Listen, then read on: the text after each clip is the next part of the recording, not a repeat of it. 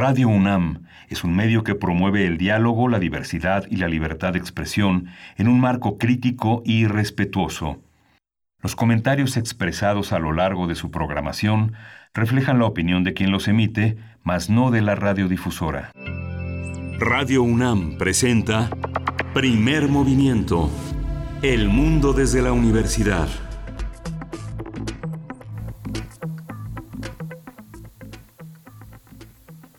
Hola, buenos días. Eh, hoy es miércoles 3 de junio y estamos aquí en la Ciudad de México haciendo primer movimiento, este programa que todos los días de lunes a viernes de 10 de 7 a 10 de la mañana está con ustedes. Estamos eh, a la debida distancia desde nuestros hogares transmitiendo para Radio UNAM que está en Adolfo Prieto 133, Berenice Camacho.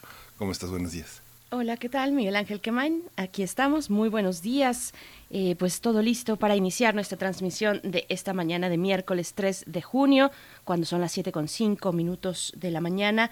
Recuerden que estamos a través del 96.1 de FM, las frecuencias universitarias, también el 860 de AM, y llegamos a Chihuahua esta mañana, todas las mañanas, gracias a la Radio Universidad de la Autónoma de Chihuahua en el 105.3, el 106.9 y el 105.7. Hoy que es día 3 mm, de junio, es Día de la Bicicleta. Es el Día Mundial de la Bicicleta, una fecha que se declaró así por la Asamblea General de las Naciones Unidas. Pues eh, había por ahí una confusión con el 19 de abril esto fue antes de 2018, pero a partir de 2018 ya la Asamblea General de Naciones Unidas declaró este día como la fecha oficial para su celebración. Eh, esto con el mm, con la intención de evitar de promover este este transporte este transporte limpio y evitar las muertes que son muchas es un porcentaje muy elevado a causa de incidentes de, tránsito y de eh, accidentes automovilísticos. Así es que bueno hoy es el día de la bicicleta un transporte que también se proyecta pues como una eh, posibilidad ante este momento de pandemia que vivimos y en el momento también el que, en el que estamos todos pues atentos gradualmente a lo que pueda pintar el semáforo para cada una de nuestras ciudades. Así es que bueno, este día de la bicicleta les damos la bienvenida aquí a Primer Movimiento, Miguel Ángel. Sí, justamente tendremos eh, un día interesante. Vamos a tener en este miércoles de Héroes y Villanos la misión histórica del Crew Dragon de SpaceX.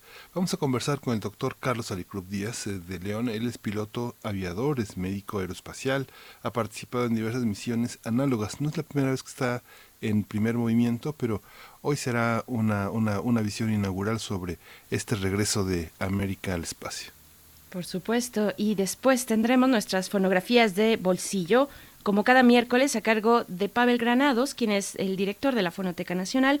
Él es escritor también y en esta ocasión nos hablará de los Alegres 20 que llegan a sus 100 años y estaremos conversando con él acerca de este centenario. Así es que, bueno, ya saben, como siempre, las fonografías de bolsillo que nos trasladan de manera sonora a otros momentos de la historia y después tendremos nuestra nota nacional, Miguel Ángel, un tema importante. Sí, el tren Maya, las medidas cautelares que organizaciones indígenas solicitaron a la Comisión Internacional de Derechos Humanos. Vamos a hablarlo con Roberto Sánchez, él es integrante del equipo de acompañamiento jurídico de la Asamblea de Defensores del Territorio Maya, Mujer Chimbal. Él estará con nosotros en la línea y estaremos analizando esta situación que justamente esa semana se dio el banderazo de salida de la primera estación del tren Maya. Así es, y para la nota internacional esta mañana nos detenemos en las, en las protestas que han tenido lugar en Hong Kong y eh, también en la relación tensa cada vez más entre Estados Unidos contra China. Vamos a conversar con la doctora Priscila Magaña. Ella es doctora en Relaciones Internacionales por la Facultad de Ciencias Políticas y Sociales de la UNAM. Es maestra en estudios de Asia y África con especialidad en China por el Colegio de México y nos dará pues este panorama que se presenta complejo para aquel lugar del mundo, pero que eh, tiene implicaciones pues para todo el planeta en este momento de tensión entre Estados Unidos y China. Sí, justamente hacia el oriente. Hoy vamos a hablar de, vamos a leer la poesía de Jorge Ruiz Dueñas. Ha publicado, acaba de salir un poemario eh, editado por Libro Rojo, que es eh, un poemario que se llama Kotoba. Kotoba es, eh, entre otras cosas, la palabra que en japonés designa la palabra palabra. Mm, para la poesía necesaria. Luego llegará la mesa. La mesa de este día, de este día miércoles, estará a cargo del doctor eh, Antonio Lascano. Vamos a conversar con el doctor Antonio Lascano Araujo. Eh, ustedes lo conocen, es doctor en ciencias por la UNAM, un gran eh, representante de la investigación en esta universidad, es biólogo evolutivo y miembro del Colegio Nacional. Vamos a conversar con él sobre estos ajustes que se han anunciado en algún momento por algunos eh, integrantes en el Congreso de Morena sobre los eh, ajustes que podría haber en algunos fideicomisos dedicados a la ciencia en nuestro país. Así es que bueno, es un tema, un tema importante y con muchas aristas también con una mm, vigencia y una relevancia para estos momentos de pandemia en México. Sí, y vamos a concluir esta edición del primer movimiento con Química para Todos, a 150 años de la tabla periódica, el, el samario y los imanes más pequeños de la naturaleza. Es una conversación que sostenemos todos los miércoles con el doctor Plinio Sosa, químico, difusor de la ciencia, un hombre que ha estado de una manera muy amena, eh, poniendo un color especial aquí en primer movimiento. Por supuesto, y bueno, con esto eh, lo que estará ocurriendo durante esta mañana y todo lo que ustedes también quieran agregar y quieran compartir en redes sociales, los comentarios que siempre son bienvenidos, los podemos leer en nuestras redes sociales, arroba PMovimiento en Twitter y Primer Movimiento UNAM en Facebook. Así es que vámonos con nuestro corte informativo, cómo amanecimos hoy con respecto a la pandemia a nivel nacional, internacional y qué está ocurriendo en la UNAM. COVID-19. Ante la pandemia, sigamos informados. Radio UNAM. La Secretaría de Salud informó que el número de decesos por la enfermedad de la COVID-19 aumentó a 10.637. De acuerdo con el informe técnico ofrecido ayer por las autoridades sanitarias, los casos confirmados acumulados se incrementaron a 97.326 y el de sospechosos a 42.151. Olga Sánchez Cordero, secretaria de Gobernación, pidió a los gobernadores mantener el diálogo y la coordinación en el análisis de estrategias para la reactivación económica ante la pandemia del nuevo coronavirus SARS-CoV-2. En la reunión virtual con la Conferencia Nacional de Gobernadores, CONAGO, también participaron los titulares de la Secretaría de Salud, Jorge Alcocer, de Trabajo Luis María Alcalde, así como Hugo López Gatel, subsecretario de Salud, y Zoe Robledo, quien es director del IMSS, entre otros funcionarios. La Organización Panamericana de la Salud advirtió a México no precipitarse y actuar con cautela para evitar nuevos contagios del nuevo coronavirus. Jarbas Barbosa, el subdirector de la OPS, de la Organización Panamericana de la Salud, dijo que si la transmisión del SARS-CoV-2 sigue creciendo, eso es un indicativo de que no se debe eh, empezar a abrir la actividad económica de forma inmediata, porque puede significar que la transmisión se va a acelerar aún más. En información internacional, contrastando, por segundo día consecutivo, España no registró ningún fallecimiento por enfermedad de la COVID-19. El Ministerio de Sanidad informó que el número de muertos por la pandemia del nuevo coronavirus se mantiene en 27.127. Sin embargo, Pedro Sánchez, presidente del gobierno español, acudirá este miércoles al Congreso para solicitar la sexta y última prórroga de 15 días del estado de alarma que vencería el, 29, el 21 de junio. En Japón, el gobernador de Tokio, Yuriko Koibe, emitió ayer una alerta de coronavirus ante temores de un resurgimiento de contagios. Esto apenas una semana después de que finalizara el estado de emergencia. Sin embargo, la alerta no significa que volverán a imponerse las restricciones que acaban de relajarse, como la reapertura de cines, teatros, gimnasios y otros establecimientos públicos. Michelle Bachelet, alta comisionada para los derechos humanos de la ONU, afirmó, afirmó ayer que la pandemia y las manifestaciones en Estados Unidos tras el asesinato de George Floyd por un policía blanco han visibilizado las discriminaciones raciales endémicas que han sido ignoradas durante mucho tiempo. Para información de la UNAM, al participar en la cuarta edición de El Aleph, el Festival de Arte y Ciencia, las posibilidades de la vida COVID-19 y, sus efectos, la filósofa estadounidense Judith Butler dijo que de la pandemia deberá surgir un acuerdo colectivo y renovado con la igualdad social y económica. La pensadora y activista también afirmó que tenemos la oportunidad de entender nuestra relación con la Tierra y con los demás de manera solidaria. Por su parte, Tamara Martínez Ruiz, titular de la Coordinación para la Igualdad de Género de la UNAM, indicó que el confinamiento nos brinda la oportunidad de pensar cómo transformar este mundo en uno verdaderamente habitable para todos.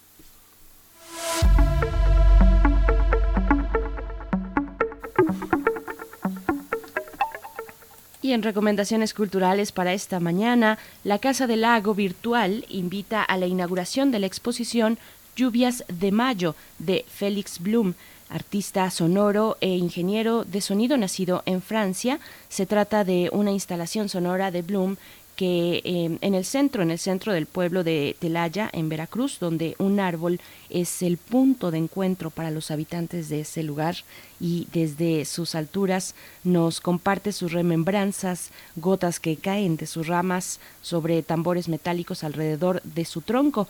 La inauguración de Lluvias de Mayo se realizará el día de mañana, el día de mañana, no, el día de hoy, por supuesto, sí. recomendación de hoy, el día de hoy, miércoles, a las 6 de la tarde en la página digital de Casa del Lago, que es casadelago.unam mx diagonal nuevo. Lo pueden encontrar en nuestras redes sociales, no se preocupen.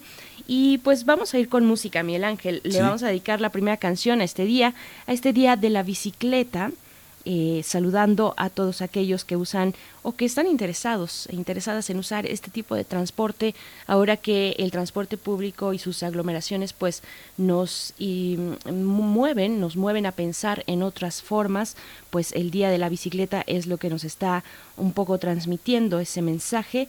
Eh, vamos a escuchar esto que es de Ataque 77 Hey Hey quiero quiero andar en bicicleta Hey Hey Quiero andar en bici es la canción para satisfacer las necesidades de ciclistas y peatones, pues sigue siendo crucial eh, solucionar los problemas de movilidad de las ciudades, mitigar el aumento de las emisiones de gases de efecto invernadero debido al crecimiento de la población y para mejorar también la calidad del aire y la seguridad vial en nuestras ciudades. Vamos con esto de Ataque 77. escapar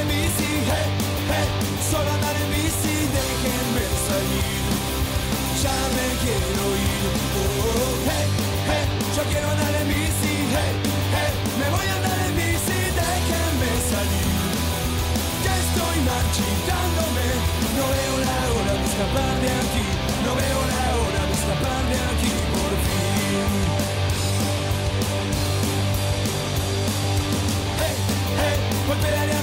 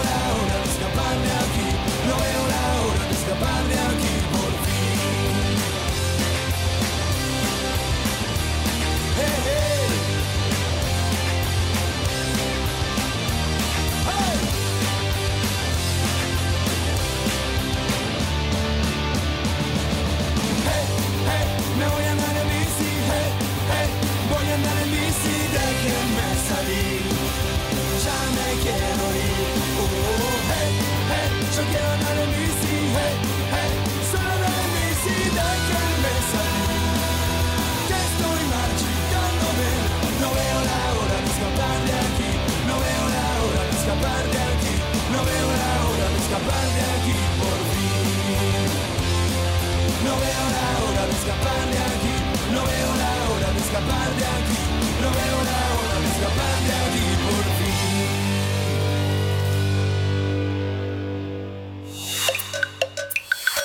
Primer movimiento. Hacemos comunidad. Miércoles de héroes y villanos. Por, primer- por primera vez desde 2011, tras el retiro de los transbordadores espaciales, Estados Unidos envió a sus propios astronautas al espacio. Esta misión fue posible gracias a la empresa privada SpaceX, fundada por Elon Musk. El lanzamiento estaba planeado para llevarse a cabo hace una semana, el miércoles de la semana pasada, pero las malas condiciones climáticas lo impidieron. Fue hasta la tarde del sábado que la misión Demo 2, Demo 2 de SpaceX y la NASA despegó desde el Centro Espacial Kennedy en, en Cabo Cañaveral, Florida, rumbo a la Estación Espacial Internacional. Después de 19 horas de viaje, la cápsula Crew Dragon se acopló a la Estación Espacial Internacional y sus tripulantes Robert Benken y Douglas Hurley desembarcaron para reunirse a sus colegas ruso-estadounidenses que ya estaban a bordo de la plataforma orbital. Tuvieron que pasar nueve años para realizar el lanzamiento de la cápsula con humanos desde territorio estadounidense. Cabe recordar que Estados Unidos puso fin a su programa de transbordadores en 2011 y dependía de las naves Soyuz de Rusia para enviar a sus astronautas al espacio, lo cual le resultaba sumamente costoso. Además, es la primera vez que una empresa privada pone astronautas en órbita. Vamos a conversar sobre esta misión de la NASA para enviar humanos en órbita a bordo de una nave espacial privada. Hoy nos acompaña el doctor Carlos Salicrup Díaz de León. Él es piloto aviador, médico aeroespacial, ha participado en diversas misiones análogas y tiene Sí. muchas preguntas y muchas respuestas sobre este tema. Le doy la bienvenida a Carlos Salicrup. Buenos días. Gracias por estar con nosotros. Hola, muy buenos días, ¿cómo están? Muchas gracias Hola, por ¿qué tal? invitarme a su foro. Muy buenos Gracias. días a todo tu auditorio, ¿cómo están? Gracias. Muy bien, muchas gracias, doctor eh, Carlos Salicrup. Pues cuéntanos, por favor, por qué eh, estamos hablando de una misión histórica. eh, pues este tiempo que tardó, bueno, que, que se tomó después de eh, la cancelación de los trans- del programa de trans- transbordadores ya en 2011, llega este nuevo momento, pero llega acompañado de la iniciativa privada. ¿Cómo entender ese, ese aspecto? ¿Cómo entenderlo? ¿Cómo era antes? ¿Cómo participaba la iniciativa privada? ¿Y por qué ahora es diferente? Sí, pues eh, prácticamente nueve años de que no se lanzara un ser humano desde la desde suelo americano al espacio. Eh, bastante tiempo siempre había algún eh, algún otro proyecto, ¿no? Termina el Apolo, inicia el programa de transbordador espacial, termina el programa de transbordador espacial y pues no teníamos nada, ¿no? Y así estuvimos nueve años. Eh, eh, esta, esta cápsula Dragon, eh, este, este consorcio que fue hecho entre SpaceX y Boeing para crear la cápsula Dragon junto con el cohete Falcon 9 que tiene la capacidad de regresar a una plataforma y aterrizar en una plataforma de forma vertical, eh, pues vienen a revolucionar absolutamente todo, ¿no? Nos vienen a dar esperanzas de lo que van a ser los vuelos. Este es un- una pequeña muestra, nada más, un, un primer paso a lo que sería el regreso a la Luna y pensar tal vez en una en una misión a Marte, ¿no? Eh, participa la iniciativa privada. Eh, Tenía que ser así desde, desde, desde antes, desde hace una década, ya se estaban dando concesiones a absolutamente, eh, pues prácticamente todo, ¿no? Los contratos, los contratos de ingeniería, los contratos médicos, los contratos de propulsión, ya, ya se estaba concesionando todo, ¿no? Y entonces surge, surge este, este impulso pero a la vez eh, la independencia, ¿no? De poder lanzar nuevamente desde suelo americano. La única forma de ir al espacio en la década pasada era con el cohete ruso, eh, con el eh, con la cápsula Soyuz o eh, los chinos con su propia cápsula. Entonces, eh, pues realmente es un gran avance. Pues vimos con, con mucho gusto, con mucha congratulación, vimos eh, este, este evento, ¿no? Es, es, un parteaguas en la historia espacial, nuevamente nos da, nos da esperanzas eh, a seguir a seguir la carrera espacial. Hubo una, de, una eh, como les he mencionado, pues 10 años de que no se lanzó un cohete sur americano, se le dio mucho, mucho eh, énfasis mediático a este lanzamiento.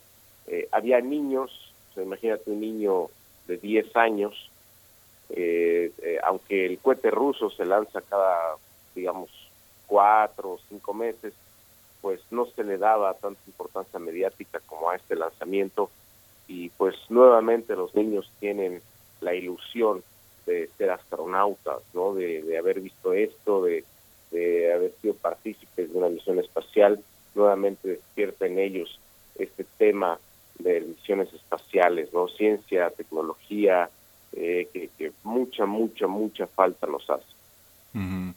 Esta es inevitable pensar ideológicamente todo este todo este proceso en un país que entiende eh, el mundo que al interior de sus fronteras que viajar significa turistear, ¿no? Y que la investigación científica significa tener mayor capacidad de guerra.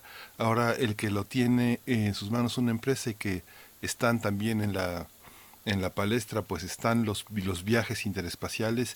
¿Qué significa para la iniciativa privada, para los empresarios de la aeronáutica invertir en estas áreas? ¿Significa ir al margen, no, no al margen, paralelo al gobierno, tener ese poder de considerar al espacio como un destino también atractivo para una comunidad que está ansiosa de, salir de sí misma? Durante, durante muchos años eh, eh, pues se, ha pensado, ¿no? Se ha querido viajar al espacio, los turistas espaciales.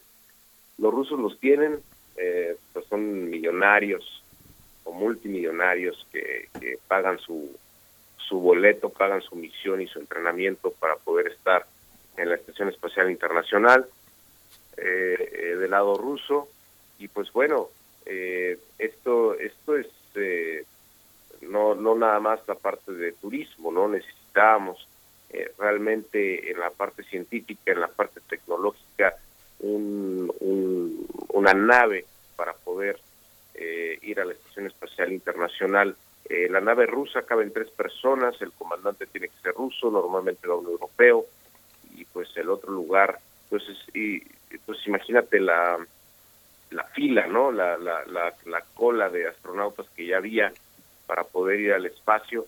Y no nada más eso, el, el subir ciencia, el subir tecnología, el subir los experimentos que se mandan en las universidades. Eh, esto, esto era realmente, eh, eh, realmente, pues se convirtió en una pesadilla, ¿no? No, no había lugar para, para subir tanta cosa.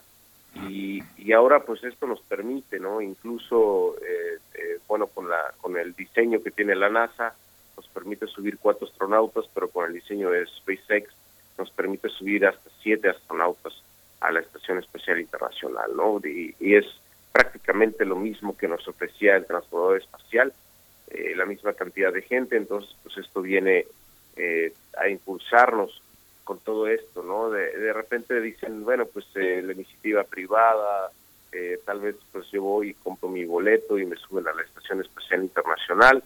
Eh, el, el, boleto va a seguir costando muy caro, ¿no? Sea, si uno quiere ir con alguna de estas empresas y, pagar un lugar, pues hay que ser multimillonario.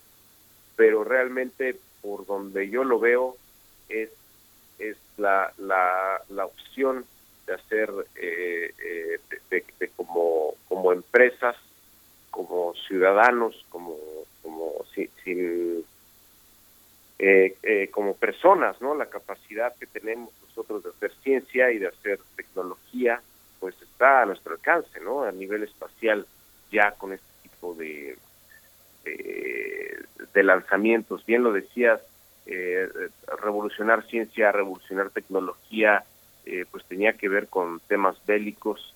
Eh, realmente la carrera espacial siempre nos ha ofrecido revolucionar ciencia y tecnología de una manera eh, pacífica y esto definitivamente viene también a ofrecernos esto. Hay, hay, innovación entonces, en, supongo, y uno esperaría por lógica que no se pierde la oportunidad para innovar eh, cuando se tiene una misión como, eh, de esta envergadura, como la que tiene y la que realizó SpaceX, esta empresa de Elon Musk. Hay, hay innovación en el diseño de la cápsula, de la nave que se lanzó al espacio. Eh, ¿Cuál es la relevancia de una de una empresa privada como esta, SpaceX? ¿cómo, en, qué en qué sitio se coloca? Para pues la competencia, la competencia científica de diseño, la tecnología que está llegando finalmente al espacio.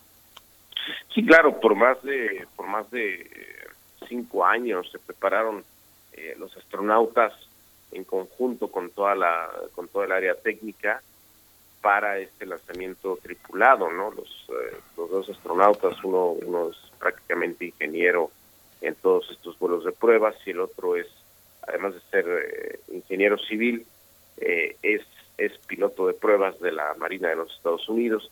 Entonces, eh, ellos estuvieron trabajando en conjunto con SpaceX para eh, eh, pues mejorar los, los sistemas de esta de esta cápsula, ¿no? El, el regresar a las cápsulas, el regresar a las cápsulas espaciales prácticamente nos abre la puerta para poder regresar a la Luna, ¿no?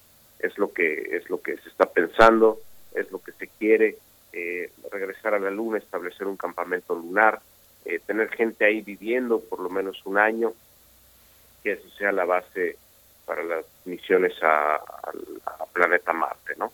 Entonces, pues realmente son eh, varias cuestiones que vienen a revolucionar lo que no teníamos, ¿no? Bueno, o básicamente lo que teníamos hace nueve años.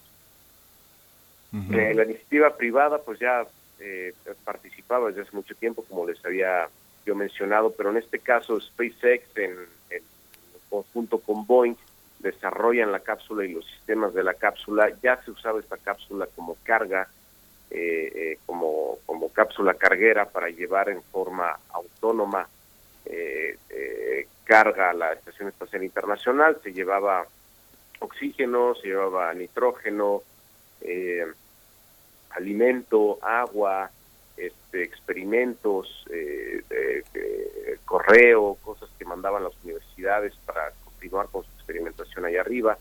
Pues bueno, pues ahora ya también los seres humanos, eh, recordemos que hace unos, eh, no tiene un año que la cápsula subió a la estación espacial y no se pudo acoplar en forma automática nuevamente a la estación espacial. Y, pues por supuesto que se dijo, bueno, si hubiera venido un humano a bordo, el humano problema no hubiera podido eh, tomar el control eh, de la cápsula y acoplarla, ¿no? Y ahora pues esto es una realidad. Esta, eh, nosotros como periodistas estamos obligados a, dar un seguimiento de las cosas, por pequeñas o grandes que sean.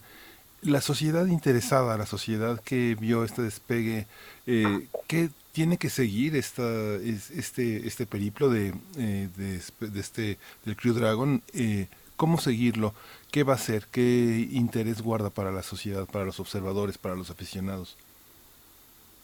Bien, pues eh, tenemos la opción, ¿no? No nada más con gobierno, sino ya también con la iniciativa eh, privada de, continuar con la experimentación espacial, ¿no? Recordemos que no nada más es eh, la ciencia espacial y, y, todos los experimentos que suben al espacio y todas estas misiones que yo les platico del retorno a la Luna, la misión a Marte, pues se muy padre y dirá la gente, pues bueno, eh, pues padrísimo, ¿no? Pero tenemos que seguir comprando costales de frijoles y, leche en polvo, ¿no? Para, para, para muchas comunidades. Pues esto, esto, esto es la, la opción para revolucionar ciencia y para revolucionar, para revolucionar tecnología, ¿no? Eh, las misiones espaciales es lo que realmente nos ofrecen. Si lo podemos hacer en el espacio, si podemos lograr establecer una, un campamento lunar, si podemos lograr vencer todos los retos que nos eh, ofrece la misión a Marte, definitivamente estamos solucionando algún problema que hay en el planeta Tierra. Eh, en, las, en las líneas de investigación en las que yo estoy metido son para las misiones interplanetarias en este momento y, imagínate, eh, estamos estamos viendo la, parte de alimentación, por ejemplo, ¿no? Eh, ¿Qué va a comer un astronauta durante un año? ¿De dónde vamos a sacar sus proteínas, sus vitaminas, sus aminoácidos? No puedes estar comiendo eh, eh comida molida, un puré adentro de, una, un tubo de pasta de dientes eh, durante un año, ¿no? Te deprimes. Tienes, tienes que comer realmente algo que te vea bien, que te vea este, agradable a la vista, al, gusto, al olfato. Entonces, eh, eh, esto, esto, esto con eh, huertos internos, con hidroponía, este, con insectos, ¿no? Con toda la parte de culinaria de los insectos, digamos, pues estamos solucionando un poco este problema. Ahora imagínate en las zonas marginadas lo que lo que vamos a poder hacer, ¿no? En las zonas donde hay hambruna, eh, en la parte de medicina, pues todo, lo que usamos en medicina tiene tecnología espacial. Ya desde hace muchos años utilizamos una herramienta que se llama la telemedicina, eh, que es una gran herramienta para los médicos.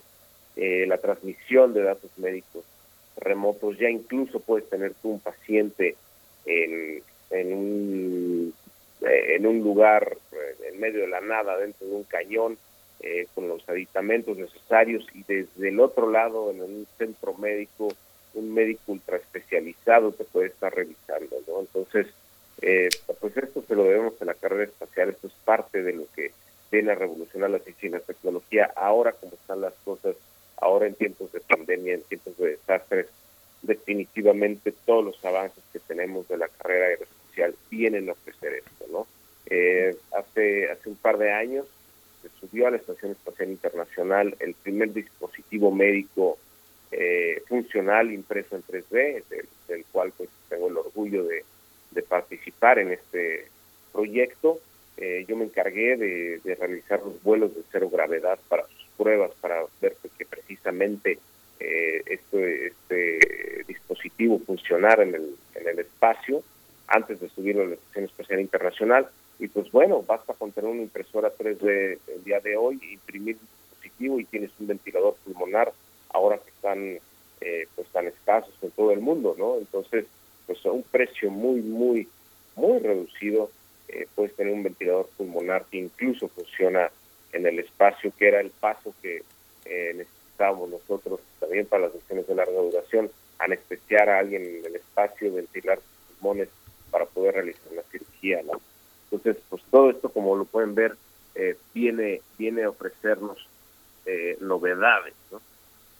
Por supuesto. ¿Y, ¿Y, cómo se involucra México en, en, esas novedades, específicamente en esta misión del, eh, del Crew Dragon? Eh, como nos dicen por acá en Twitter, nos están comentando que no olvidemos hablar de José Fernández, el ex eh, astronauta que diseñó, que fue parte del equipo que diseñó los trajes espaciales de este de esta misión del SpaceX. Bien, pues México como parte de la iniciativa privada, eh, eh, pues ahora sí que como individuos o como empresas podemos involucrarnos, ¿no? En, en este tipo de en este tipo de cuestiones, pero también en la parte de, eh, México tiene muchos convenios ya gracias a la Agencia Espacial eh, Mexicana México tiene muchos convenios establecidos ya con agencias espaciales de otros países, principalmente con la NASA, ¿no? Entonces, eh, nosotros ya tenemos la opción de, acercarnos a la Agencia Espacial Mexicana para poder mandar experimentos hacia, hacia, hacia el espacio, ¿no? Eh, eh, sí, sí, había leído que, José Fernández, él, no es astronauta, él es, este, él es un colaborador SpaceX, en donde diseña eh, la apariencia de estos trajes espaciales, este, él, él eh, se le pidió no que se pareciera eh, más que nada a los trajes de, que, tenían en los cómics, ¿no? y, bueno, pues hizo un excelente trabajo con, con este con este tipo de, diseño. Este, realmente viene a revolucionar mucho eh, la apariencia de los trajes espaciales. Recordemos que los trajes de, actividad intravehicular, eh, hay trajes de, actividad intravehicular y trajes de actividad extravehicular. Y estos trajes son prácticamente cámaras hiperbáricas, ¿no? Por dentro por dentro se inflan, por dentro están presurizados, tienen todo un sistema de soporte de vida, aire acondicionado, te traes agua, este, tienen, eh, se soportan hasta cierta cantidad de kilocalorías por hora, dependiendo de, del tipo de traje que sea. Entonces, eh, pues bueno, normalmente estamos acostumbrados a los trajes naranjas, ¿no? Y nosotros estábamos esperando realmente un traje naranja. Sí.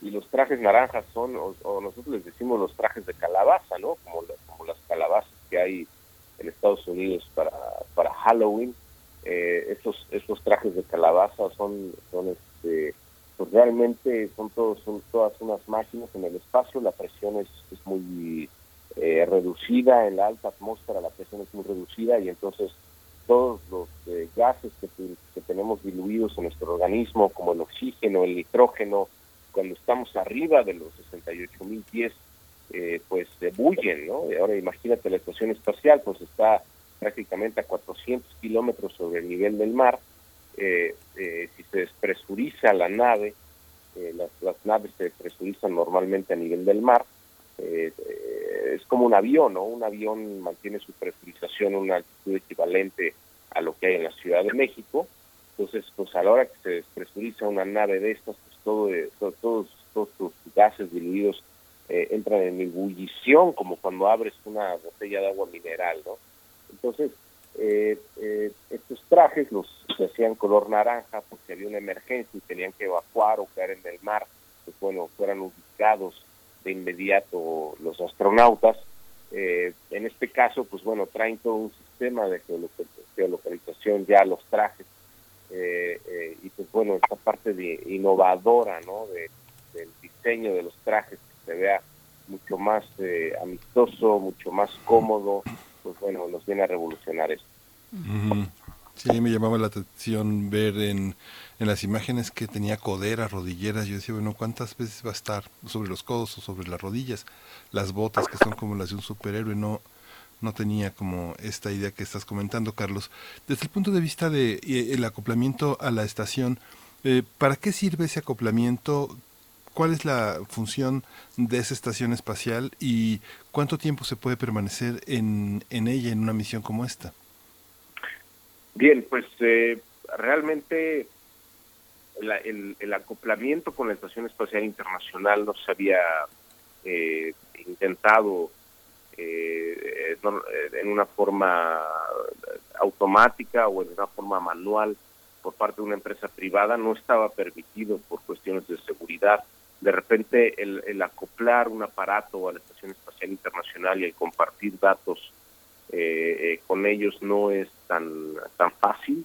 Eh, eh retomo esta parte de, de, cuando se sube el ventilador pulmonar este, al, a la Estación Espacial Internacional, pues hubo que cumplir con absolutamente todos sus protocolos de datos también para, para poder lograr esto, ¿no? Entonces, uno, cuando, cuando interviene una empresa privada, pues es prácticamente lo mismo, ¿no? O sea, es, es que sus datos sean iguales, eh, eh, compartir absolutamente todo, que todo sea seguro, que no entre ningún tipo este eh, de, de, de, software malo a la estación espacial, eh, tienen su propio tipo de software.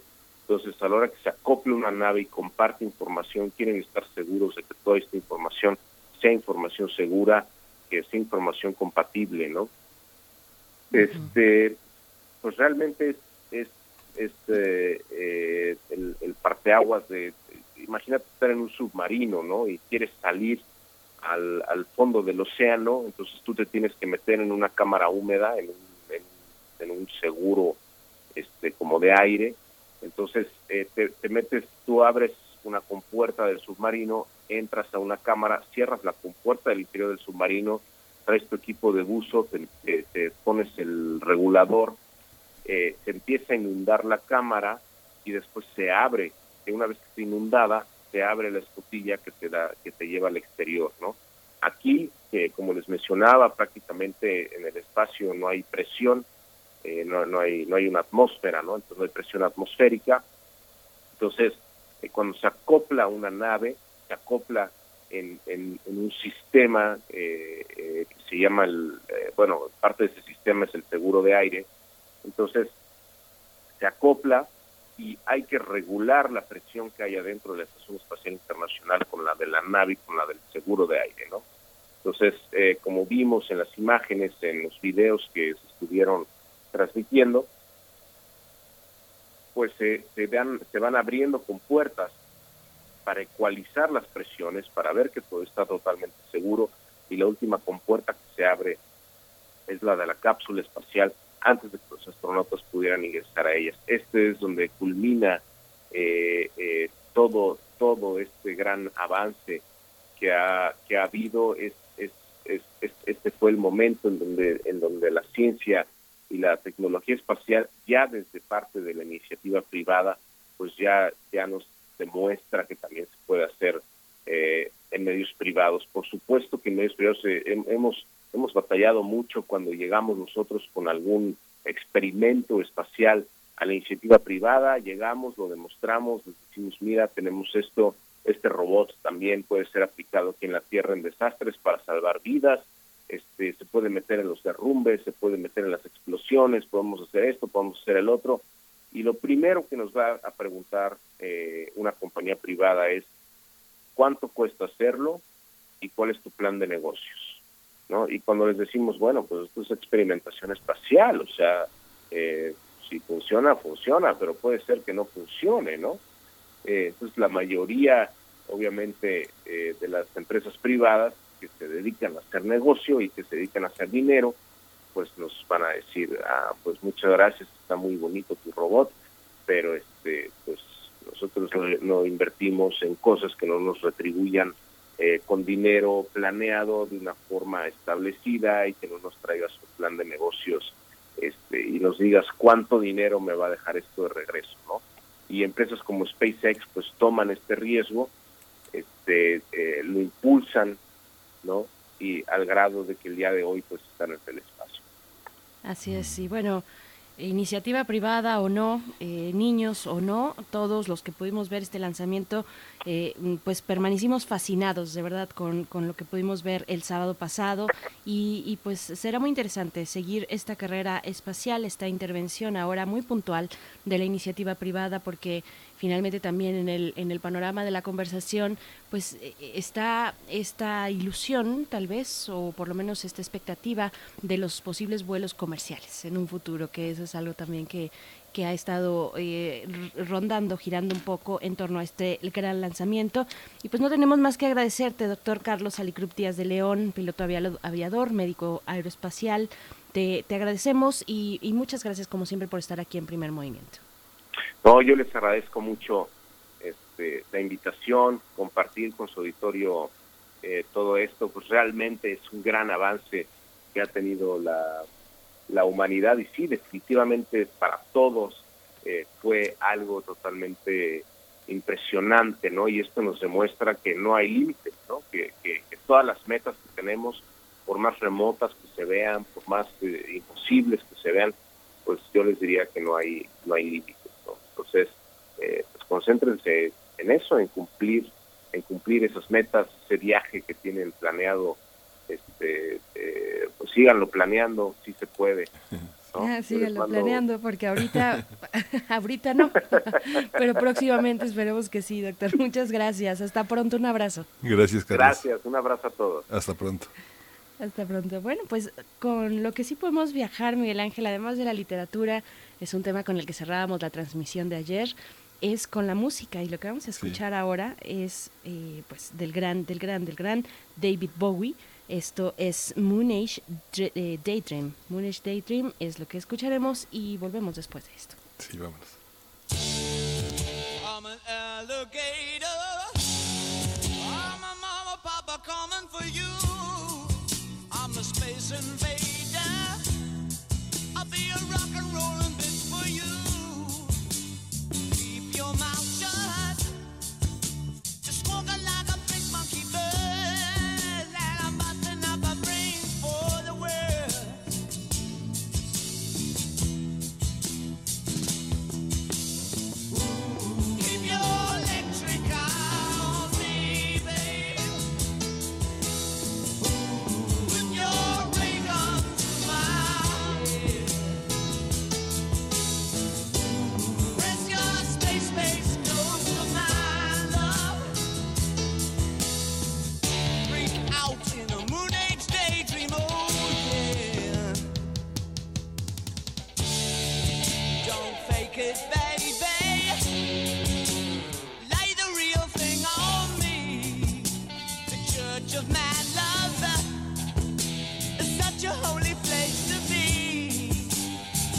me, baby.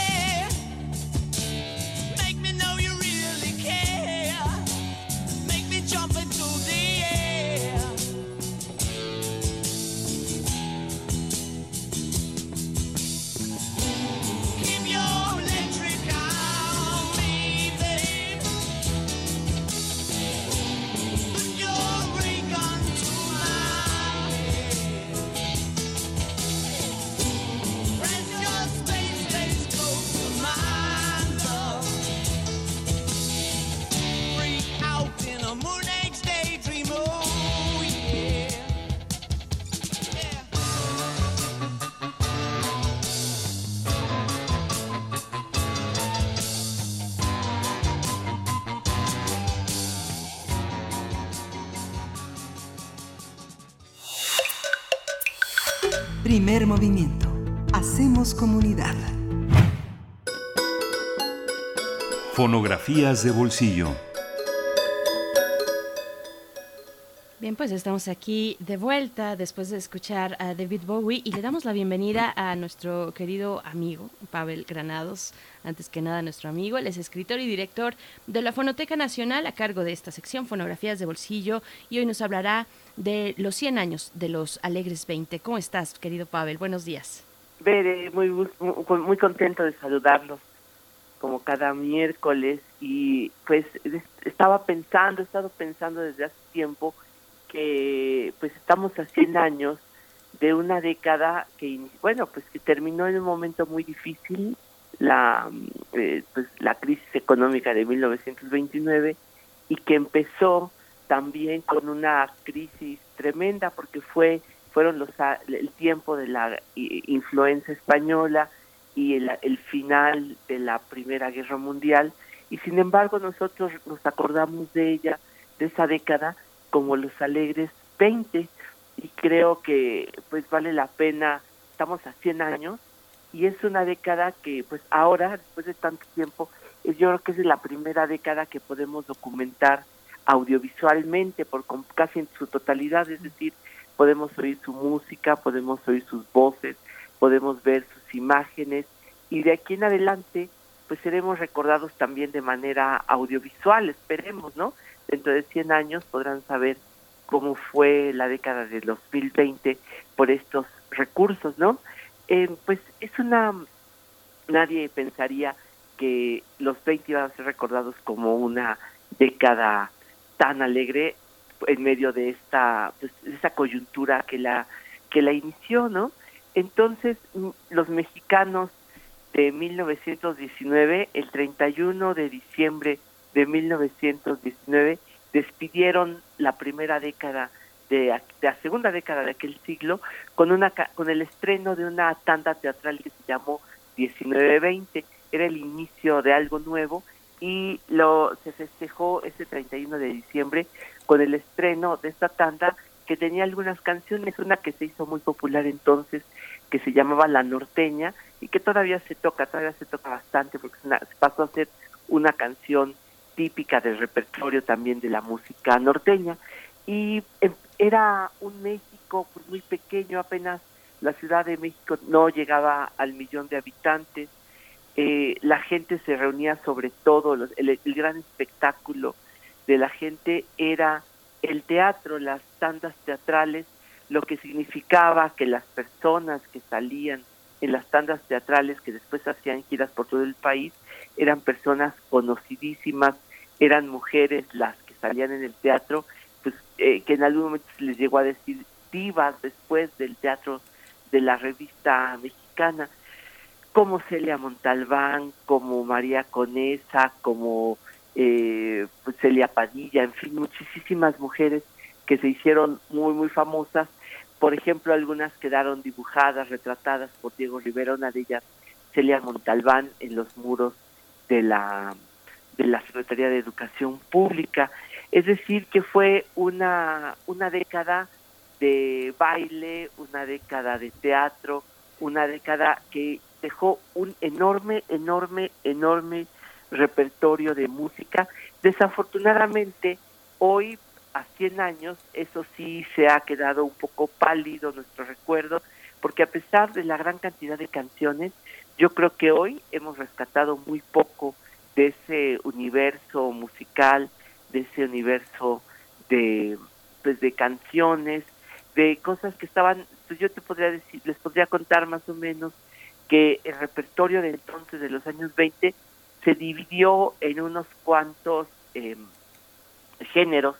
Por ejemplo, la canción mexicana, todavía el mariachi no llegaba a la Ciudad de México, había tenido algunos intentos de venir a la Ciudad de México, pero no se podía instalar, era muy difícil. En cambio, el gobierno lo que hacía era tratar de poner de moda la orquesta típica, eso fue lo que hizo el gobierno desde Obregón, eh, bueno, desde Porfirio Díaz, pero Obregón, después de este, Calles, etcétera, y, trataron de poner de moda la orquesta típica como lo típicamente mexicano, no sabían que después se iba a imponer el mariachi en los años 30. Los tangos fue la otra cosa muy popular en los años 20 y naturalmente la música norteamericana. Allá en 1916 se puso de moda el foxtrot, fox porque así se apellidaba el señor que puso la coreografía, el paso del zorro, que estaba inspirada en el tango, que era una manera de caminar o de correr por entre los salones de baile. Y después, una noche de 1925, un, un joven bailarín que venía de Estados Unidos, allí en los altos de una academia de baile en la colonia Juárez, eh, le enseñó una noche a bailar un ritmo de moda a una muy joven muchacha que se llamaba Lupe Vélez, le enseñó a bailar una cosa que le dijo que estaba de moda en los Estados Unidos, que se llamaba Charleston. Al otro día, en 1925, Lupe Vélez estrenó el Charleston en México y se volvió una verdadera, eh, un verdadero delirio para la gente. Eh, estaba, era la época también del danzón que comenzó en el Salón México, en la calle de Pensador Mexicano, la gente empezó a bailar danzón. Curiosamente, por ejemplo, esas tardes, esas noches del Salón México, también se bailaba la jarana yucateca.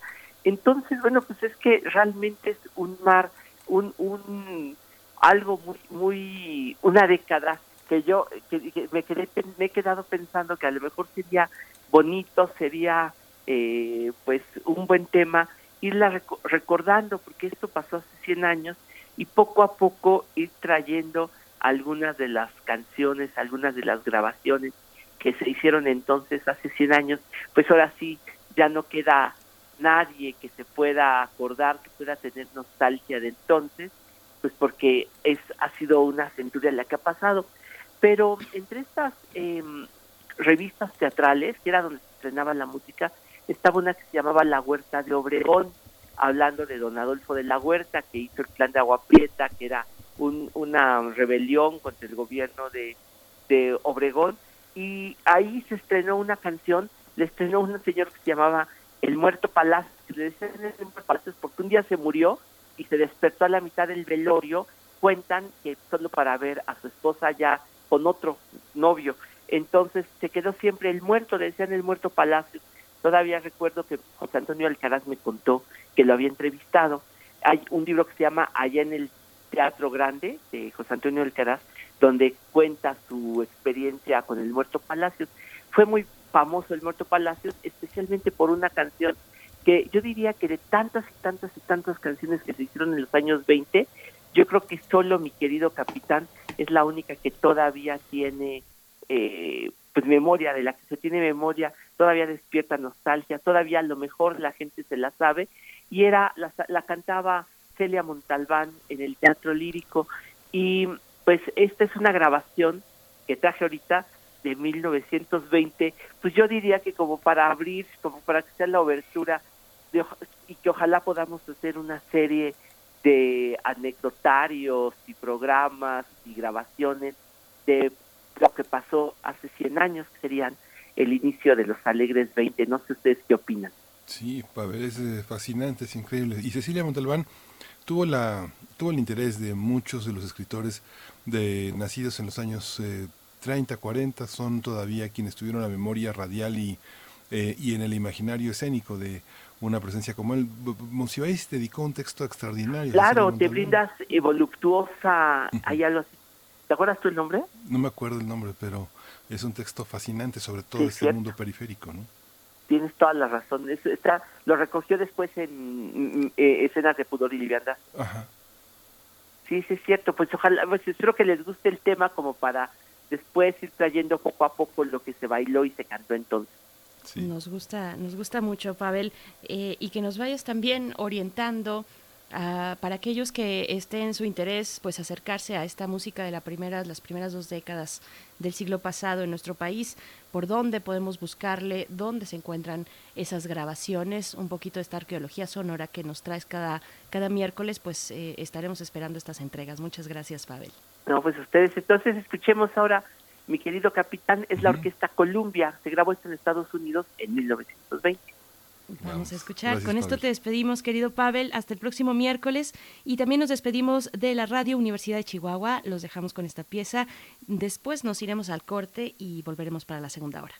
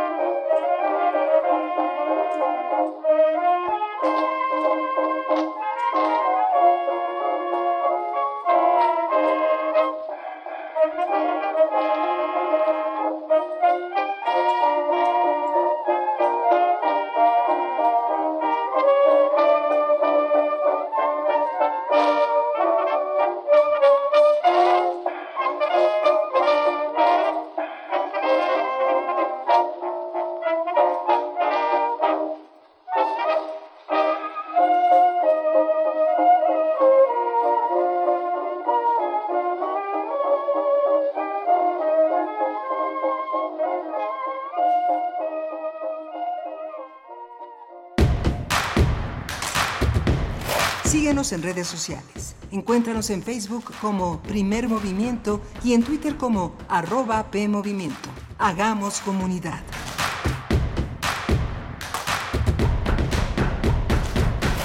Qué lindo cuando el sol de madrugada. El mes pasado, Oscar Chávez partió de esta vida. Es reconocido por sus letras por sus canciones, aunque también fue actor de cine y de radio UNAM. Sí, fue parte de Radio UNAM en los años 60. Radio UNAM abre su acervo histórico para mostrarte algunas de las obras de radioteatro en las que participó Oscar Chávez, In Memoriam. Dirigidas por el director de cine José Estrada, producidas por Max Aub y basadas en grandes obras de la literatura. Escúchalas todos los sábados de junio a las 20 horas por Radio UNAM. Retrocede en el tiempo. Escucha el arte. Siente la radio. Radio UNAM. Experiencia sonora.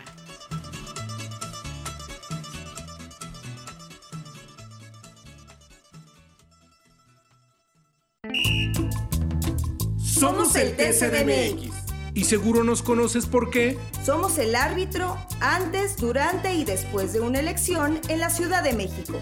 Verificamos las decisiones en pueblos y barrios originarios, partidos políticos y de participación ciudadana. Date cuenta, protegemos tus derechos político-electorales. Tribunal Electoral de la Ciudad de México, garantizando justicia en tu elección. Son tiempos de contingencia. Hay que quedarse en casa para proteger tu salud y la de todos. Sigue estos sencillos consejos para mantenerte sano. Aliméntate de manera saludable. Limita el consumo de alcohol y de bebidas azucaradas. No fumes. Haz ejercicio. Convive con tu familia. Comparte las labores de la casa. Escucha música, lee y juega con tus hijos. Para más información visita coronavirus.gov.mx. Y quédate en casa. Gobierno de México. Quédate en casa. Si tienes los síntomas de COVID-19, fiebre, tos seca, dolor de garganta, dolor de cuerpo, dificultad para respirar, manda un mensaje SMS a 51515 con la palabra COVID-19 o llama a Locatel. Contesta el cuestionario. Si coinciden tus síntomas, te llamará un médico y te dará indicaciones. Si tu situación es grave, te comunicamos a 911 y si es necesario, una ambulancia irá a tu domicilio. Quédate en casa. Instituto Electoral Ciudad de México. En Europa, desde 2018, se está buscando regular los derechos de los robots. Este año, China consiguió la primera clonación exitosa de un gato y están buscando, en poco tiempo, iniciar la clonación en masa de seres humanos. El Programa Universitario de Bioética de la UNAM te invita a reflexionar sobre estas y otras cuestiones en El Árbol de las Ideas. Bioética, ciencia y filosofía para la vida. Un programa dedicado al análisis y divulgación de los temas más trascendentales de la agenda bioética de la mano de diversos expertos en la materia.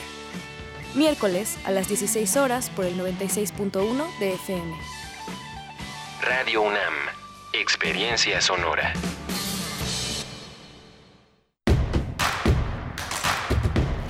Encuentra la música de primer movimiento día a día en el Spotify de Radio UNAM y agréganos a tus favoritos.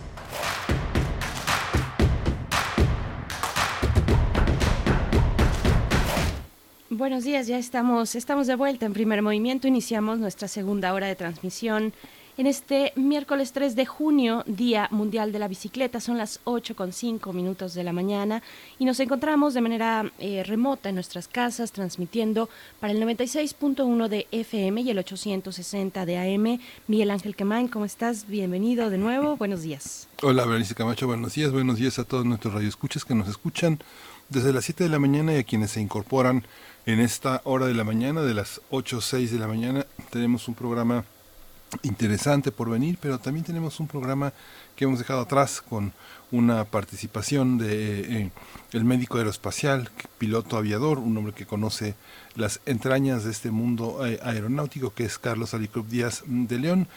Sostuvimos una conversación con él acerca del Crew Dragon de SpaceX, esta empresa que ha lanzado esta misión histórica eh, para acoplarse en la estación espacial que ahora están esto, este par de astronautas que despegaron este fin de semana pasado hacia, hacia el espacio, hacia el espacio sideral y tuvimos a Pavel Granados, pero ahora nos dirigimos hacia nuestra nota nacional, hacia el sureste, hacia el sur del país. Vamos a hablar del tren Maya y las medidas cautelares que organizaciones indígenas solicitaron a la Comisión eh, Internacional de Derechos Humanos. Vamos a conversarlo con Roberto Sánchez, que integra el equipo de acompañamiento jurídico de la Asamblea de Defensores del Territorio Maya. Así es, así es. Pues bueno, también ahora eh, saludamos, por supuesto, a la radio Nicolaita. Estaremos con ustedes en esta hora, si así nos lo permiten. Llegamos a Morelia con mucho gusto. Acérquense a las redes sociales, díganos cómo eh, amanecen por allá, si no están en Morelia y están escuchando desde cualquier eh, estado de la República de igual manera o desde donde sea que nos escuchen, tal vez a través de nuestro sitio electrónico www.radio.unam.mx, pues también, también eh, nos dará mucho gusto saber de ustedes en redes sociales, como ya lo hacen algunos de nuestros escuchas por acá. Nos dice Refrancito y creo que retrata muy bien la hora pasada eh, la hora pasada de transmisión, dice muy buen día, de lo muy tecnológico y que nos impacta a lo muy íntimo y que nos llena el espíritu y la memoria con las fonografías de bolsillo, la música, los sonidos y los gustos de la gente hace casi un siglo. Pues sí, ahí está, eh, pasamos, pasamos del futuro, de pensarnos en el futuro, de pensar eh, qué implicaciones tiene para, para, el planeta, para el avance de la ciencia en general, este lanzamiento del Crew Dragon por parte de SpaceX con la tripulación de NASA qué implicaciones tiene y cómo nos pensamos en ese futuro, eh, cuáles son las repercusiones de los avances científicos en la aeronáutica, en la ciencia aeroespacial, eh, pero que tiene impactos en nuestra vida cotidiana, ya nos lo decía de esa manera el doctor Carlos Alicrup, pues bueno, pasamos de eso a pensar en los años 20 y pues así, así nos seguimos para esta segunda hora donde ya lo decías, hablaremos del banderazo del tren Maya Y también después en nuestra nota internacional nos trasladamos a Hong Kong para hablar de las protestas, las protestas en Hong Kong y las medidas de Estados Unidos contra China. Pues bueno, esto para la hora que nos espera. Saludamos a todos los que nos, nos escuchan y nos escriben también. Water Rooster dice, vaya modo de transportarnos en el tiempo por parte del señor Pavel. Tiene una forma de contar las cosas muy amena. Alfonso de Albarcos está por acá, nos da los buenos días. R. Guillermo, está María también por aquí. En fin, todos ustedes, gracias. Efren 52, Gabriel del Corral, Miguel Ángel G. Mirán, eh, Beca Ganesh también nos dice que ella se mueve en bicicleta. Pues sí, hoy es el día de la bicicleta. Así es que, pues si tienen oportunidad de utilizar este bello transporte, pues háganlo en esta mañana. Si no, si no hay la necesidad, hay que quedarnos en casa. Esa es todavía la consigna, Miguel Ángel. Sí, esa es la consigna, justamente quedarnos en casa. Y, el presidente salió de casa, salió de casa hacia el territorio maya. Y bueno, pues ya tenemos la, la información de la nota nacional. ¿Vamos allá? Vamos. Primer movimiento. Hacemos comunidad. Nota nacional. El presidente Andrés Manuel López Obrador inauguró la obra del tramo Izamal-Cancún del tren Maya de 520 kilómetros de doble vía férrea que proporcionará el servicio de carga y pasajeros. Eh, López Obrador dijo que ese proyecto, además de integrar el mundo maya a lo largo de Quintana Roo, Campeche, Tabasco, Chiapas y Yucatán, es una forma de reivindicar al sureste mexicano que estuvo en el olvido durante más de 40 años. No obstante, a mediados de mayo, diversas organizaciones indígenas y civiles solicitaron que la Comisión, a la Comisión Interamericana de Derechos Humanos medidas cautelares contra el tren Maya. El objetivo es evitar daños irreparables al acuífero subterráneo de la península de Yucatán, elemento indispensable para los territorios del pueblo maya y principal fuente de abasto de agua de la población y de sus comunidades. Sí, justamente este, más de 240 organizaciones no gubernamentales, colectivos indígenas y populares, comunidades de base, académicos y ciudadanos firmaron un comunicado que rechaza el megaproyecto en el marco de la visita del presidente López Obrador para dar el banderazo de salida a su proyecto denominado Tren Maya. En el documento denuncian que, cito, durante el avance del proyecto se han atropellado los derechos y garantías de la población y se ha violentado el Estado de Derecho, así dicen. Así es, pues vamos a conversar esta mañana sobre el tren Maya, este banderazo y la lucha de las organizaciones indígenas. Este día nos acompaña en la línea de primer movimiento Roberto Sánchez. Él es integrante del equipo de acompañamiento jurídico de la Asamblea de Defensores del Territorio Maya, Much Shimbal, y nos da mucho gusto poder conversar contigo, Roberto Sánchez. Bienvenido, gracias por estar en primer movimiento. Buenos días. Muy buenos días, eh, Berenice Miguel, un gusto pues, estar aquí platicando con ustedes sobre este tema. Gracias, Roberto. Eh, platícanos en términos generales en qué consisten las líneas fundamentales de este documento, cómo ha sido escuchado y qué es lo que sigue. Bien, perfecto. Eh, en cuanto a las medidas cautelares que solicitamos ante la CIDH, este es un mecanismo que tiene la, la Comisión Interamericana eh, para efecto de proteger eh, derechos humanos frente a riesgos, eh, a situaciones de gravedad, de situaciones de urgencia y frente a daños irreparables que se puedan generar por determinadas acciones o omisiones por parte de, los estados eh, a nivel regional. En ese sentido, lo que es importante en este, en este documento es acreditar que bueno hay una situación que es muy compleja y que requiere que se tomen medidas eh, urgentes, ¿no? Y es lo que estamos planteando a través de, de este documento en cuanto al Tren Maya. ¿Quiénes forman parte de las, eh, bueno, son, no que nos enlistes a todas, porque son 240 organizaciones no gubernamentales y entre colectivos indígenas, populares, ya lo mencionábamos al inicio en esta introducción, pero ¿quiénes en sustancia y por qué se oponen a este banderazo del tren Maya para el caso específico del el acuífero subterráneo de la península de Yucatán al que están haciendo eh, mención? ¿Quiénes son eh, estas personas que interponen este recurso ante, ante la CID, la Comisión Interamericana de Derechos Humanos? Bien, eh, son distintas comunidades que se asientan en, la península de Yucatán, específicamente son aproximadamente 20 comunidades que están alrededor de donde va a pasar el tren. Y bueno, la relación que tiene con el acuífero, eh, estas medidas cautelares, es porque lo que estamos diciendo en este documento es Actualmente el acuífero subterráneo, o como nosotras también lo llamamos, sistema de cenotes, se encuentra en un estado de contaminación que es deplorable y que es producto de distintas acciones o omisiones del Estado mexicano desde tiempos atrás y en la actualidad. Podemos constatar eh, que bueno existen afectaciones por la agroindustria, por la siembra de soya transgénica, por fumigaciones aéreas, por eh, también por la industria porcina, que bueno aquí en, el caso del estado de Yucatán es, terrible la contaminación que se ha generado al, acuífero subterráneo por estas granjas. Recientemente salía un estudio en el cual se constataba que por ejemplo eh, pues de las 257 granjas que operan, solo 22 tienen estudios de impacto ambiental. También se ha registrado que puede haber una, que hay una posibilidad del entre el 60 y el 70% de los cenotes que estén contaminados. Entonces, lo que venimos a plantear con este documento es, actualmente el acuífero está pasando por un tema de contaminación generado por estas industrias, por el turismo masivo y por otras actividades económicas que se han llevado a través de la responsabilidad. Y el tren Maya es un proyecto que no se limita a la construcción de vías férreas, sino que es un proyecto que viene acompañado con más hoteles, que viene acompañado con más ciudades, que viene acompañado con más agroindustria, con estos esquemas eh, que han generado la afectación al acuífero subterráneo. Entonces, lo que va a sumar el Tren Maya es que va a afectar y va a agravar inclusive esta situación que, que ya hay en, en, el acuífero. Es lo que estamos planteando a través de estas medidas cautelares y por eso es que hacemos este exhorto a la a la Comisión Interamericana para que se adopten estas medidas y evitar que el daño al equilibrio ecológico y a la vida de las comunidades indígenas sea aún mayor. Roberto, ¿qué vida le dan a este proyecto? Que si no hay tren Maya, si se evita la construcción del tren Maya, eh, ¿Cuánto tiempo de vida, cuánto tiempo de vida frente a la situación de inequidad, de explotación, de deterioro ambiental le auguras a este espacio?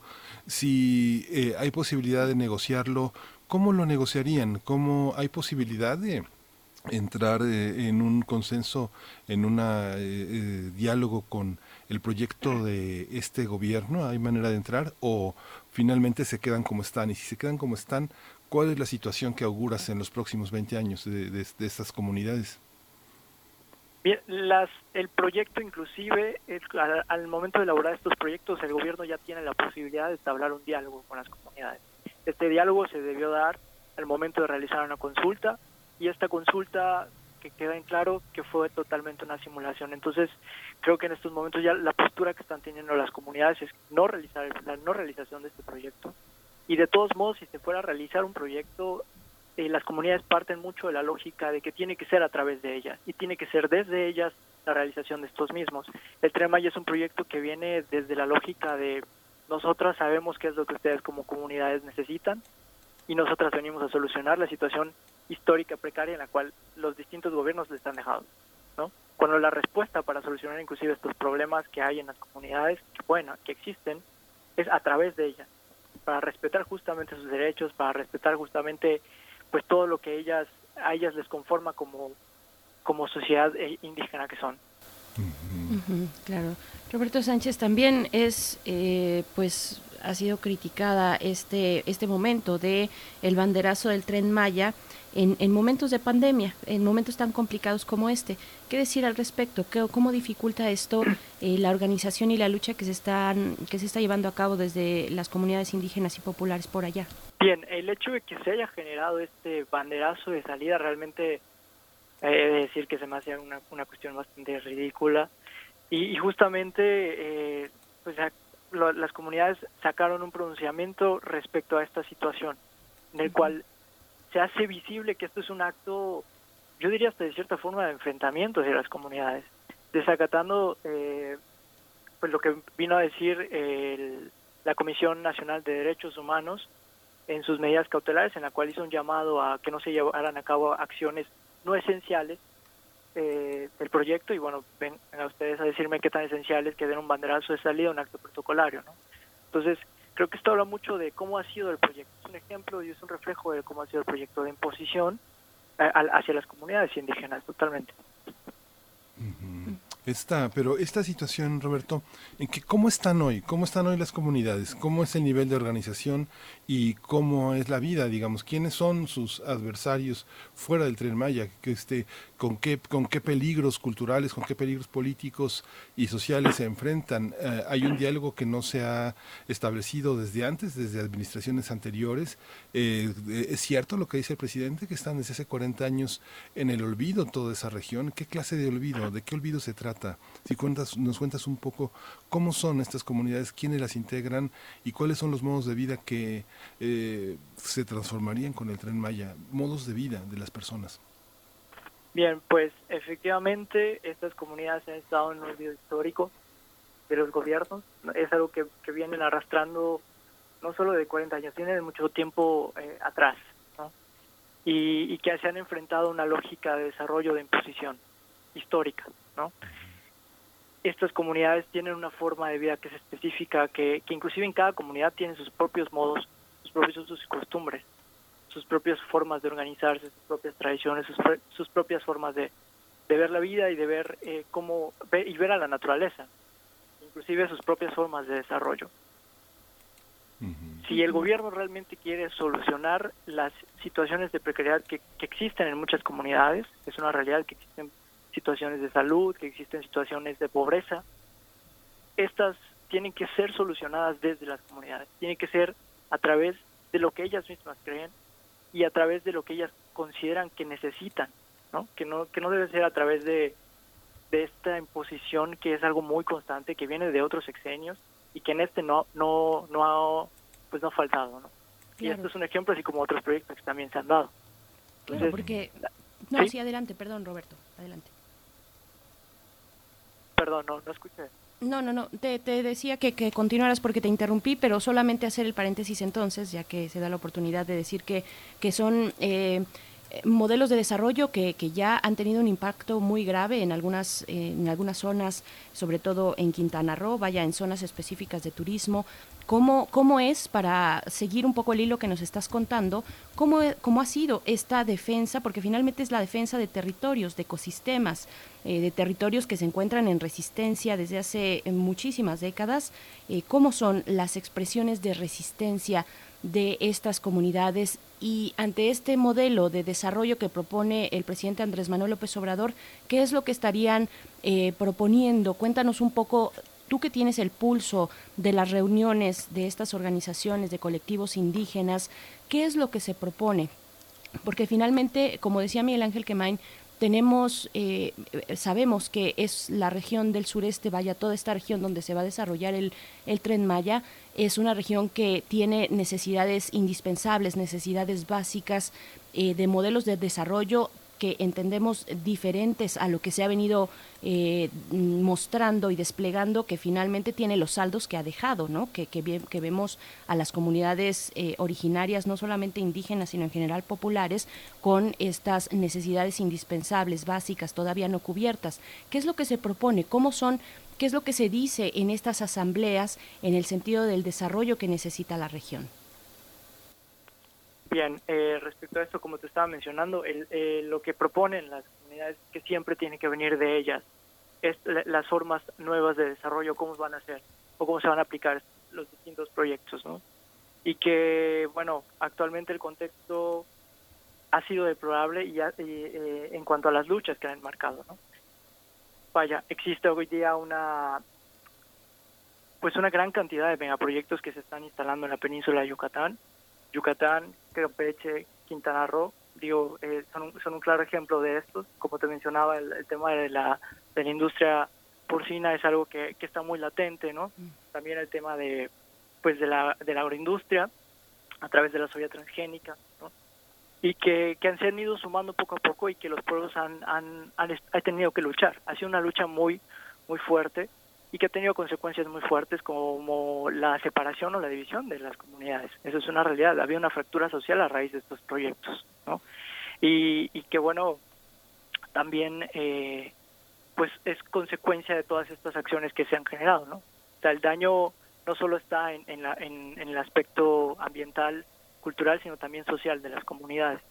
Y es algo que están generando estos propios eh, proyectos de desarrollo esta visión que está trayendo el, Estado que bueno, sí, repito mucho esto, ¿no? que es, necesario que, que si queremos atender las necesidades de las comunidades, venga a través de ellas, que venga de, establecer diálogos con ella, que venga de sentarse el gobierno a decir, bueno, comunidades, están estos problemas con ustedes, ¿cómo podemos solucionarlas? ¿Qué, qué, qué es lo que tienen ustedes en la comunidad y a través de eso qué podemos qué podemos utilizar para trabajar y solucionarlos. No llegar y, decir, bueno, esta, este es el desarrollo, este es el trabajo que te vamos a dar y ya.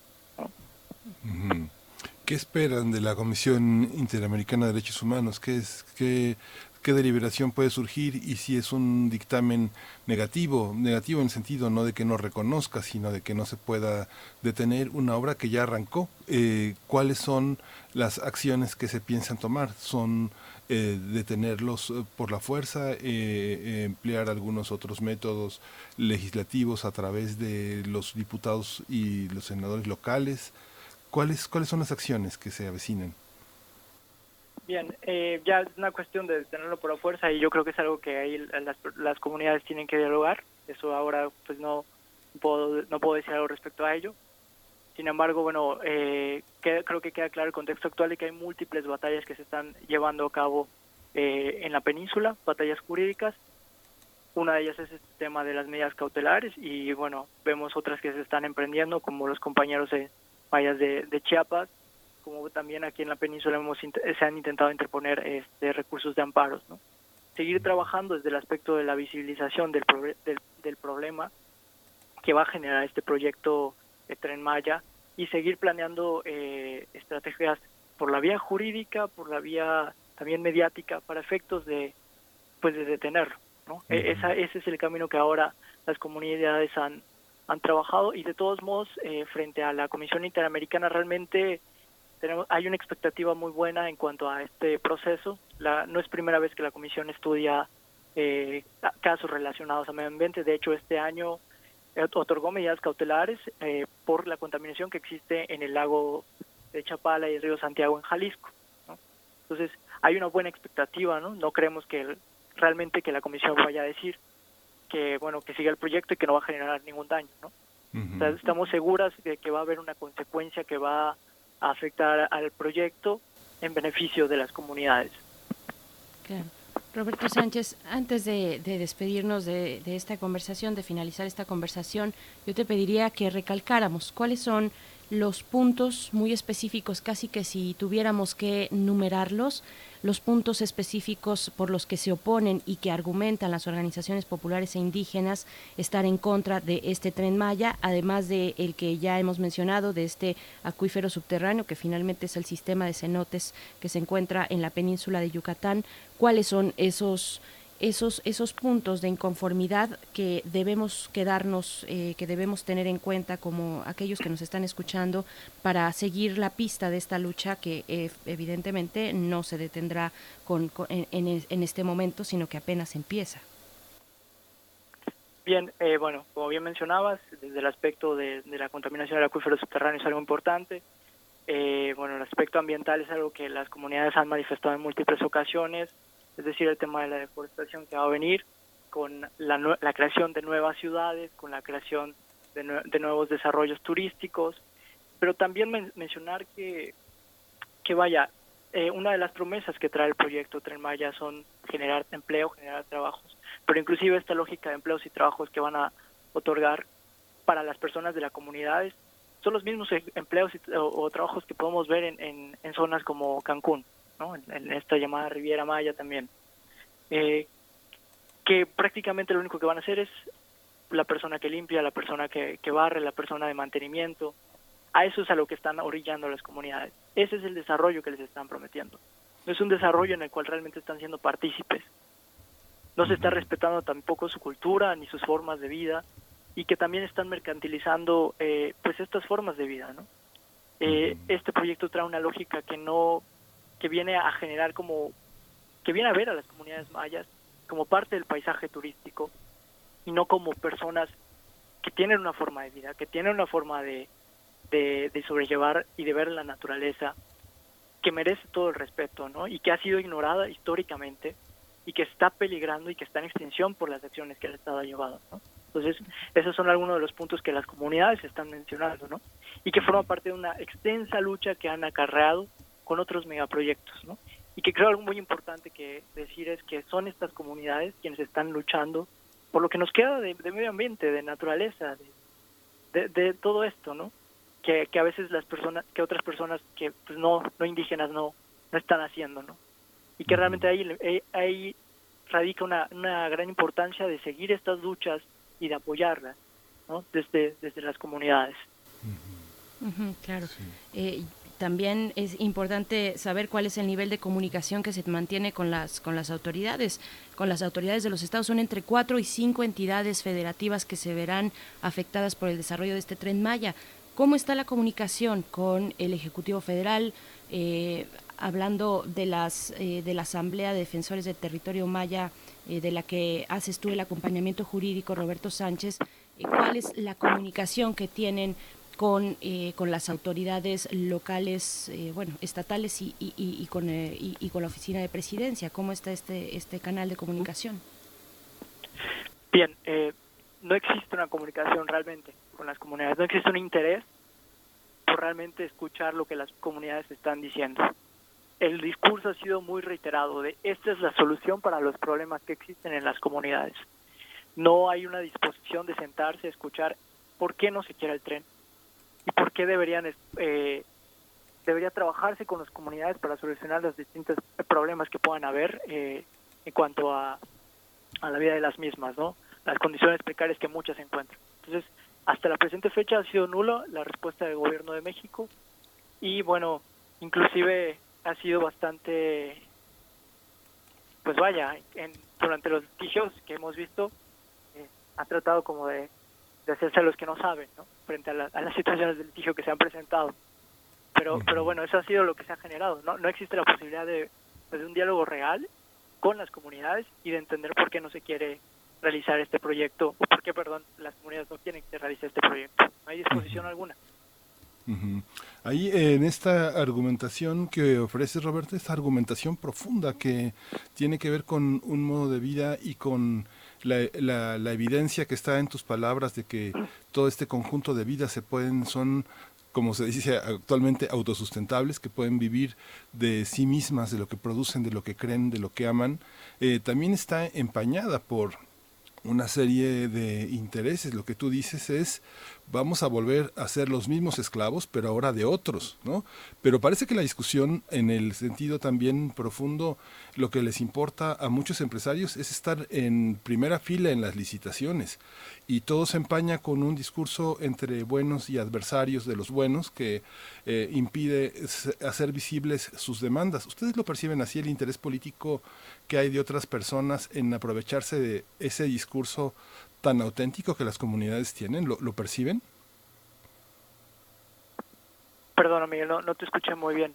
Te decía Roberto que eh, la argumentación que tú estás ofreciendo, la argumentación profunda sobre el sentido de la tierra, el sentido de la comunidad, de la autosuficiencia, tan auténtico, tan necesario, tiene también una, una, cuestión que se involucra, que es los empresarios, muchos empresarios están en primer lugar para obtener las licitaciones, pero aprovechan la lucha que ustedes emprenden para presionar al gobierno que no está de acuerdo con algunos otros grupos que considera sus adversarios eh, no tienen temor de que partidos eh, o otros intereses empañen su discurso, su discurso auténtico?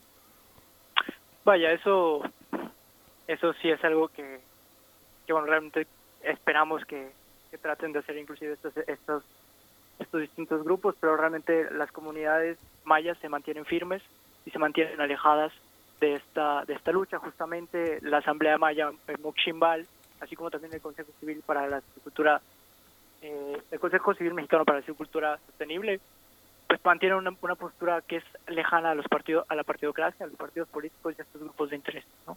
La Asamblea Maya ha sido muy clara en esto, ¿no? De que la lucha es por las comunidades y no hay la posibilidad de, vaya, tratar de manchar esta, esta, esta lucha que están generando, ¿no? No hay, no hay la posibilidad de que exista esa apertura con estas, con la partidocracia.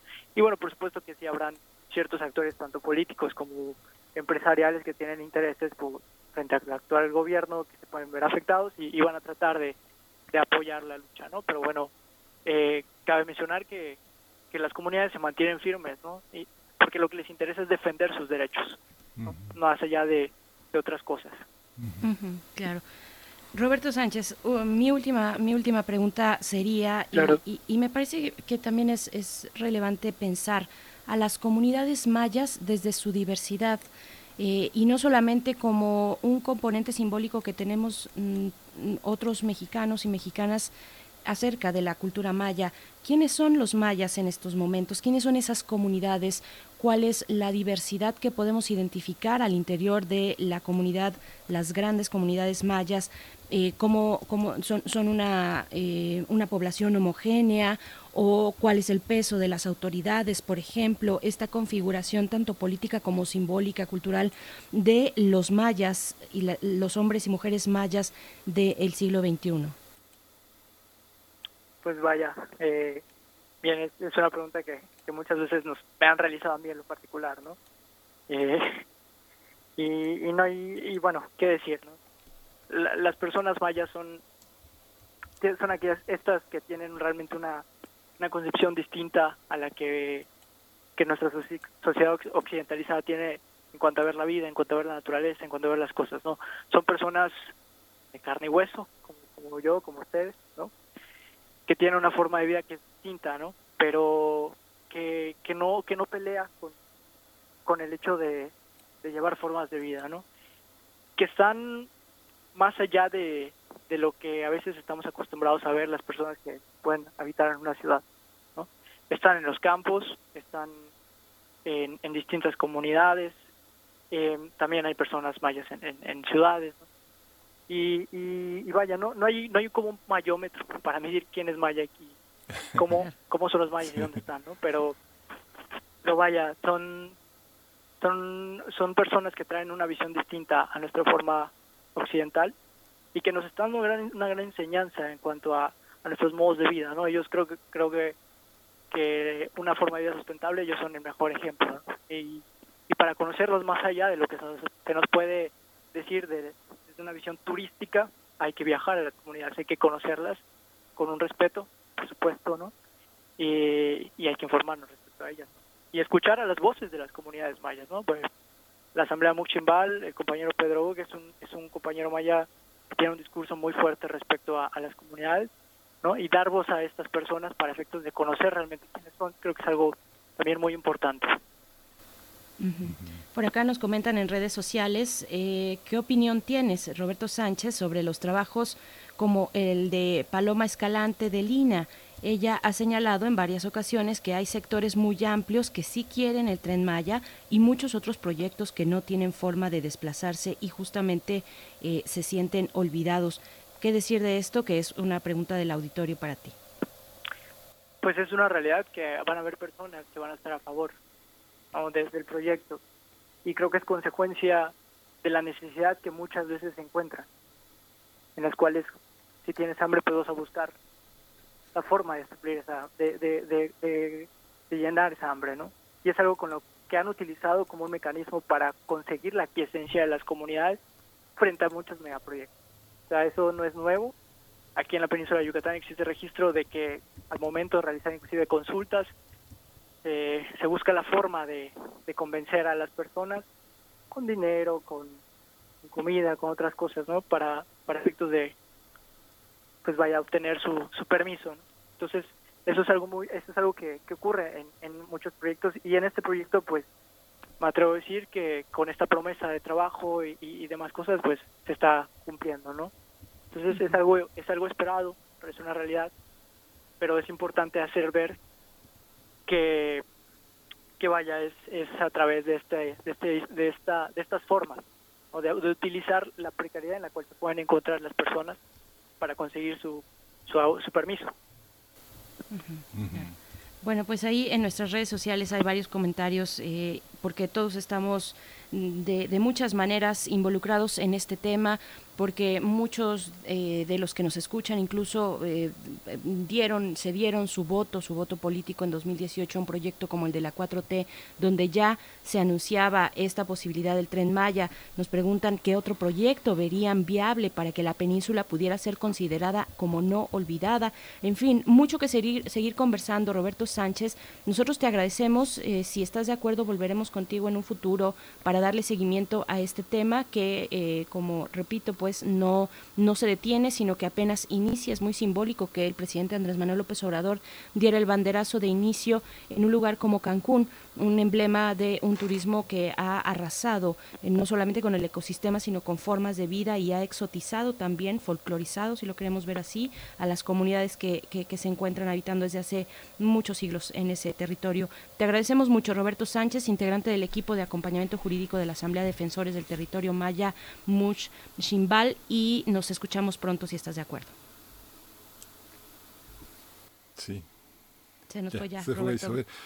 Pero aquí en Radio Nam continuamos, en Radio Nam suenan las lenguas indígenas y lo que de ellas queda también en el español y por eso vamos a escuchar también a Lumaltok, un grupo eh, un grupo eh, tzotzil que ha estado aquí, ellos son originarios de Cinecantán y vamos a escuchar eh, Kusi Abi.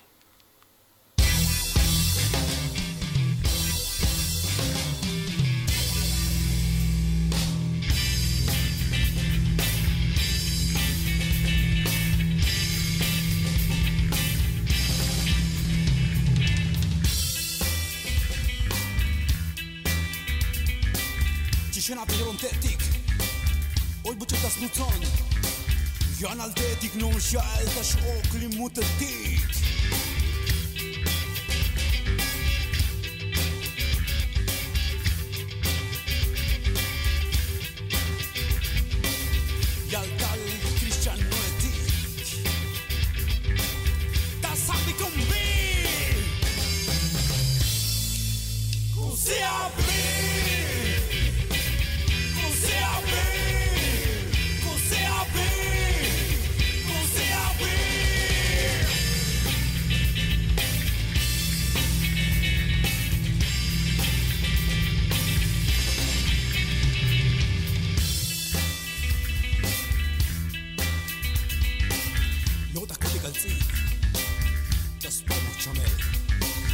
Aldikon ni kuchun no cha me mon sha Aldikon kuchun hon ku sik pi Ni te ti ke mus kan shal dikon kuchi lok chel ka human chka e bet yir di lume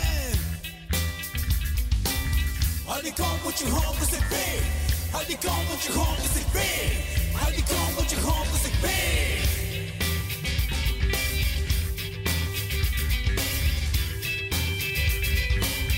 Yal dal kin shan no e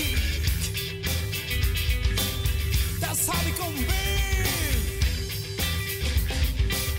Das kommet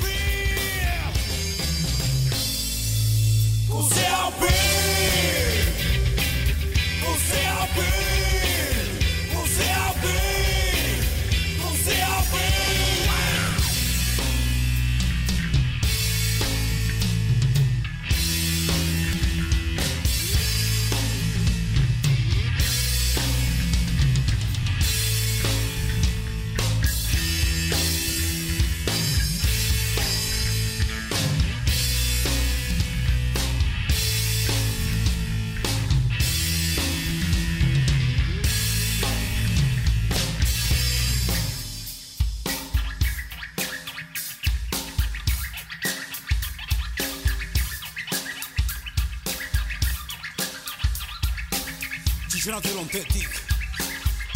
das nu ton. Janë arteti kënon shall Ta shok li mu të tik Di kon kush që lok qel Ka ku ma qka i lumen I become what you want cause it be I cause it be I cause it be I cause it be I cause it be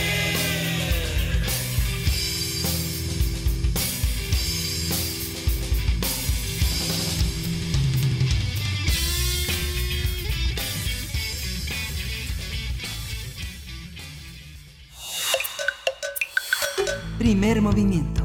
Hacemos comunidad. Nota Internacional. El Parlamento chino aprobó una propuesta para imponer una ley de seguridad nacional en Hong Kong, una medida sin precedentes que según analistas internacionales amenaza las libertades políticas fundamentales y las libertades civiles en el territorio semiautónomo chino. La ley ampliará drásticamente el poder de Beijing sobre Hong Kong, que el año pasado se vio afectado por más de 900 protestas antigubernamentales en busca de una mayor democracia y más autonomía de China. La aprobación de la ley provocó el resurgimiento de las protestas en Hong Kong al denunciar que la propuesta podría reducir muchas de las garantías legales prometidas a la ciudad cuando fue entregada por el gobierno británico al chino en 1997. Por su parte, por su parte, Donald Trump, presidente de los Estados Unidos, pidió a su administración poner fin a las medidas comerciales preferenciales para Hong Kong. También suspendió la entrada a Estados Unidos de los ciudadanos chinos porque dijo Donald Trump representan un riesgo para el país. En respuesta a Xiao Lihan, portavoz del Ministerio Chino de Relaciones Exteriores, anunció que cualquier declaración o acción que perjudique los intereses de China implicará un firme contraataque. A partir de las propuestas de las protestas en Hong Kong contra la polémica Ley de Seguridad Nacional, vamos a hablar de la reacción de Estados Unidos contra China. Hoy nos acompaña la doctora Priscila Magaña, ella es doctora en Relaciones Internacionales por la Facultad de Ciencias Políticas y Sociales de la UNAM, es maestra en estudios de Asia y África con especialidad en China por el Colegio de México. Ha estado ya muchas veces aquí con nosotros eh, iluminando este territorio complejo de este mundo entre China y Estados Unidos. Doctora, buenos días, gracias por estar aquí con nosotros. Muy buen día, Berenice, Miguel Ángel y a toda la auditorio. Gracias, doctora Priscila Magaña. Un gusto platicar contigo una vez más. Eh, pues cuéntanos, por favor, cómo se inserta, cómo se encuadra lo que está ocurriendo en Hong Kong en medio de una tensión muy importante, una tensión política y comercial que, se va acrecentando con los días, eh, con los días de pandemia entre China y Estados Unidos. ¿Cuál es el panorama que podemos empezar a, ver en, en, aquella región del planeta? Eh, como en nuestros anteriores análisis, eh, nosotros siempre hemos situado este fenómeno de expresión social en Hong Kong en un marco internacional, pero también en el desarrollo histórico que se ha venido gestando en, en esta integración política de Hong Kong a el sistema político de China tras este esta integración, esta devolución que hizo la, el Reino Unido a China en 1997 tras este periodo de colonización de, de Hong Kong, la presencia británica en esta isla peninsular eh, desde pues prácticamente finales del siglo XIX. Entonces, retomando estos elementos de complejidad, vemos que es imposible disociar eh, la situación eh, de conflictividad no solamente política, sino también cultural de la población en Hong Kong con el sistema político chino y las solicitudes de ayuda que hacen los principales exponentes políticos eh, en Hong Kong a Estados Unidos, a el Reino Unido y vemos cómo todo esto se ha ido forjando en el marco de una eh, de, de una distensión entre Estados Unidos y China en la administración Trump y cómo también entran actores internacionales occidentales precisamente en esta disyuntiva de cómo conviven los sistemas el sistema autoritario del Partido Comunista Chino con estos valores democráticos que se gestaron e, en la isla eh, a raíz pues de esta experiencia colonial. Y, y como ustedes mencionaron eh, en la cápsula previa a esta intervención eh, hay muchas aristas para analizar el, tema de Hong Kong y una de ellas es precisamente si la contextualizamos en este periodo específico de, de, Trump, eh, la pandemia y las próximas elecciones presidenciales en Estados Unidos, eh, vemos como Hong Kong eh, sí ha sido una una, una de las aristas con las cuales eh, la administración del presidente estadounidense ha, eh, ha gestado esta tensión eh, y resolución también de, de esta misma forma que la situación entre las dos grandes potencias económicas. Sí, doctora, esta percepción de la diferencia entre Hong Kong y el territorio chino forma parte del imaginario norteamericano. ¿Es, clara esa diferencia o todos los chinos son chinos iguales para, para los estadounidenses?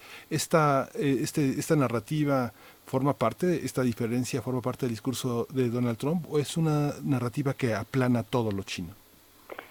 Es una narrativa que definitivamente está presente no solo en el discurso político de la administración Trump, pero que también eh, ha estado presente a lo largo de todo el, el, pasado siglo en el consciente colectivo de la comunidad internacional, precisamente debido a esta diferenciación del sistema político que hasta ahora se gesta en Hong Kong debido a, digamos, los los lineamientos que, que se siguieron a raíz de, de, este acuerdo por el cual la Unión, perdón, la, el, el Reino el Reino Unido devuelve eh, eh, la administración eh, de Hong Kong a, a China, a, a, la China continental, y, y es que la realidad es que Hong Kong vive un sistema de valores políticos, solo por mencionar esta cultura política, completamente distinta a la que se vive en Hong Kong a raíz de la experiencia colonial. Entonces, en el imaginario no solo de Estados Unidos, sino en el consciente colectivo de la comunidad internacional hay una diferenciación y de hecho esta es la, la razón principal por la que los hongkoneses están, eh, están en, en, libre manifestación tratando de, de reivindicar este sistema de valores políticos con los que ha crecido prácticamente cuatro generaciones. claro. ¿Cómo leer, eh, eh, cómo leer, doctora Priscila Magaña, eh, el surgimiento de esta ley en medio de una pandemia? Si bien, bueno, los tiempos de, de, China y de aquella región del país son distintos a los que ya ahora se están expresando en, en esta parte de, del del planeta. Eh, ellos nos llevan pues varias semanas, digamos, en el crecimiento y disminución posterior de la curva de contagios. Pero ¿qué significó, qué significó este momento de pandemia para las protestas o el movimiento, podríamos decirlo así ya, que se había venido desarrollando en Hong Kong y que se ve frenado por la pandemia? ¿Cómo regresan estos, estos manifestantes? ¿Cómo se está desarrollando ahora, post pandemia, estas exigencias allá? En Hong Kong?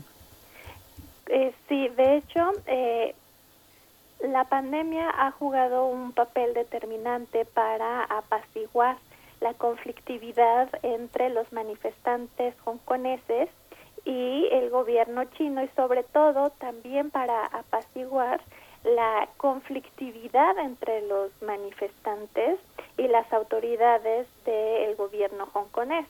Eh, recordamos que prácticamente desde junio del año pasado, continua incesantemente las manifestaciones fueron expresadas eh, por la población. Recordemos que hubo manifestaciones que lograron aglomerar aproximadamente un millón de personas.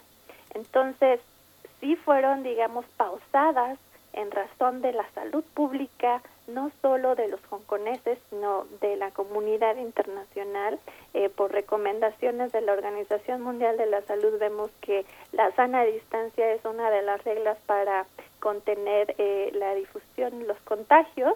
Y vemos que, como menciona eh, Berenice, eh, la curva tiene otro, otra evolución en Hong Kong esta ley, eh, la iniciativa de ley que la Asamblea Popular Nacional ha, ha aprobado eh, para que eh, haya eh, se imponga esta ley de seguridad nacional eh, para Hong Kong se lleva a cabo en un momento en el que la pandemia está relativamente controlada dentro de los estándares que, que ahora conocemos ¿no? de la enfermedad esta, esta iniciativa, esta formulación de iniciativa de ley, eh, no fue presentada eh, por la Asamblea Popular Nacional durante eh, los picos máximos de la pandemia, sino con esta vuelta, digamos, a la actividad social y a la actividad política se retoma este este curso que había tenido eh, el desarrollo y las consecuencias de, las manifestaciones hongkonesas para el gobierno de Pekín. Eh, uno de los precedentes de esta ley de seguridad nacional que va a ser formulada eh, y promulgada aproximadamente en julio y agosto de este año por, la Asamblea Popular Nacional, precisamente debido a los tiempos de legislación y a los procesos de consulta que se tienen que realizar con las autoridades hongkoneses, sí tiene un precedente. Y el precedente fue eh, toda esa la, casi yo diría la revolución social que ocasionó esta ley de extradición que, que fue digamos la el origen de las manifestaciones en Hong Kong. Entonces sí hay este precedente y de hecho por toda la disrupción social y algunos eventos de violencia que se suscitaron eh, entre los manifestantes y la policía hongkonesa es que el gobierno de Pekín eh, adjudica, dice, justifica que precisamente para evitar esta disrupción social y sobre todo la inestabilidad que al interior de China pueda generar esta, estas manifestaciones es que se decide eh, la propuesta de esta ley de seguridad nacional que tiene como propósito principal eh, legislar eh, acciones criminales como la sedición, el terrorismo y la, la injerencia extranjera. Y vemos como en las manifestaciones del año pasado, eh, estas, eh, estos movimientos violentos que fueron generados en algunas de las manifestaciones, no en todas, porque debemos resaltar que muchas de ellas fueron pacíficas, aquella gran manifestación en donde se conglomeraron un millón de hongkoneses fue totalmente pacífica, hubo pequeños brotes de violencia que no escalaron a más, pero eh, muchos de ellos, por ejemplo, los que ocurrieron en el, en el aeropuerto, eh, el gobierno de Pekín los calificó como un comportamiento que estaba cerca del terrorismo. Vemos como, eh, recordemos como en algunas de las manifestaciones se ondearon eh, banderas británicas, se ondearon banderas estadounidenses y recordemos como Joshua Wong, eh, uno de los principales líderes eh, de esta ala prodemocrática y representante principal de estas manifestaciones, testificó en el Congreso de Estados Unidos en la audiencia de la Comisión Ejecutiva del Congreso sobre China. Entonces, vemos como todas estas acciones que fue que iban exacerbando eh, el propósito de las de las manifestaciones mismas eh, eran consideradas y fueron consideradas como por el gobierno de Pekín como eh, acciones violentas que debieron que, que debían ser legisladas. Y esta es la, la reacción que tiene este el gobierno que lidera Xi Jinping una pregunta muy muy clara de cómo que, que nos hacíamos en aquel entonces de cómo podría intervenir China en las protestas, bueno, ahora es la, la, reacción institucional, ¿no? Reacciona con una intervención legal en el marco de su sistema jurídico, eh, con todas estas características que, que hacen única la relación de Hong Kong y China en este principio de un país, dos sistemas, eh, vemos como, como, como esta ley es el resultado de todos los movimientos de, manifestación. Sí, eh, pues se nos acaba el tiempo, pero eh, muy brevemente, Priscila, ¿cuál es la... Eh, ¿Cuál es la, ¿Importa la reacción de China frente a esta ley estadounidense? ¿Cómo pueden, ahora sí cómo, cuáles son las consecuencias de un revire por parte de China? Y bueno, esa sería mi última, nuestra última pregunta. Y bueno, pues le agradecemos mucho que haya estado con nosotros. adelante, Priscila. Eh, bueno, si por ley estadounidense te refieres a, al proyecto de ley sobre, sobre COVID eh, que Estados Unidos, los congresistas de Estados Unidos han propuesto contra China, eh, bueno, por supuesto que importa la, la reacción de, del gobierno que lidera Xi Jinping, puesto que si lo vemos en un panorama macro, eh, son reacciones de estira y afloja, incluso podemos llamarlas de confrontamiento directo, eh, en una situación en la que la guerra comercial es solamente una expresión, en la que le sumamos esta confrontación eh, de los sistemas políticos y culturales que, que, que enarbola, digamos, esta postura de Estados Unidos en el tema de Hong Kong. Pues qué complicado se eh, muestra estos panoramas allá en Hong Kong y no solamente allá, sino la tensión de nuevo que se encuentra eh, pues cada vez con más fuerza pareciera desde muy puntualmente desde el discurso del presidente de los Estados Unidos Donald Trump contra China. Vamos a ver cómo va avanzando, evolucionando este conflicto. Pues agradecemos mucho, doctora Priscila Magaña, esta conversación para eh, la audiencia de Primer Movimiento. Nos escuchamos pronto, por favor. Muchas gracias. Muchísimas gracias a, a, todos ustedes, a la audiencia, un saludo en especial y nos vemos muy próximamente. Muchas gracias. Muchas gracias. Pues despedimos a la radio Nicolaita que se queda en esta hora de 8 a 9 de la mañana. Les agradecemos esta, este trenzado, esta compañía y nos despedimos con una melodía que se llama Shihunmo, que es eh, de origen hongkonés y que quiere decir gradualmente. Regresamos a la siguiente hora de primer movimiento.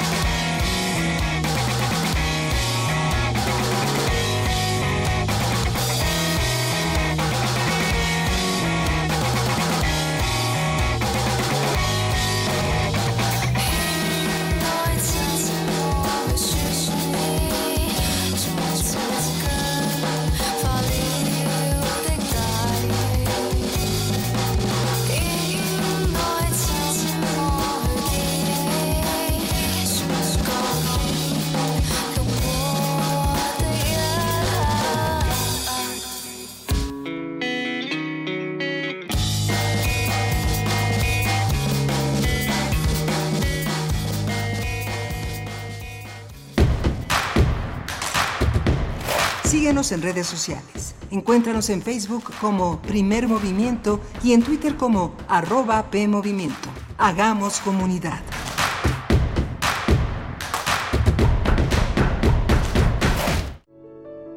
Hoy, nuestras ciudades callan. Pero hay un sonido que sigue y nos mantiene con esperanza. El personal de salud trabaja sin descanso para vencer esta pandemia. Protégelos y respétalos. Un mensaje del Comité Internacional de la Cruz Roja y la Cruz Roja Mexicana, con respaldo del IMSS. Frente a un mundo que combate al COVID, aquí en México la falta de un gobierno responsable y capaz ha puesto en riesgo a nuestro país. Los gobiernos del PAN protegen tu empleo e ingreso familiar, otorgando apoyos reales a pequeños productores, prorrogando impuestos y capacitando a jóvenes emprendedores de manera online. Acción Nacional hace bien las cosas y gobierna para todos. Únete a nosotros. PAN, unidos y fuertes para defender a México. Maestro prevenido, vamos a grabar. Adelante. Soy Óscar de la Borbolla y quiero invitarlos a escuchar un nuevo programa, Las Esquinas del Azar. Oscar de la Borbolla. Sí, Juan, ¿qué estás? ¿Tú qué? estás haciendo aquí? Yo aquí trabajo. Juan, pues vengo a invitar a los radioescuchas de Radio UNAM a nuestro programa. ¿Nuestro? Es un espacio de diálogo para platicar de todo y en todos los lugares donde se puede platicar. Y a veces hasta donde no se puede o no se debe. Una producción de Radio UNAM y la Facultad de Estudios Superiores Agatlán. Las Esquinas del Azar. Todos los martes a las 10 de la mañana y retransmisión los viernes a las 18 horas por el 96.1 de FM. Radio UNAM. Experiencia sonora.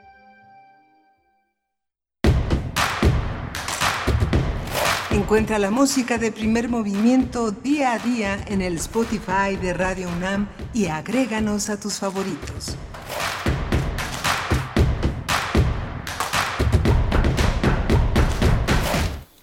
Regresamos aquí a primer movimiento, en la tercera hora de primer movimiento, la tercera y la última hora de primer movimiento de este miércoles 3 de junio, que justamente es el regreso a una nueva normalidad que tiene que estar con muchísimas prevenciones. Estamos en un punto muy álgido de esta infección, de esta pandemia, y estamos transmitiendo primer movimiento desde Radio UNAM, desde la cómoda distancia, desde la privilegiada distancia que nos ofrece la UNAM de hacer este programa para ustedes. Estamos, Berenice Camacho, buenos días.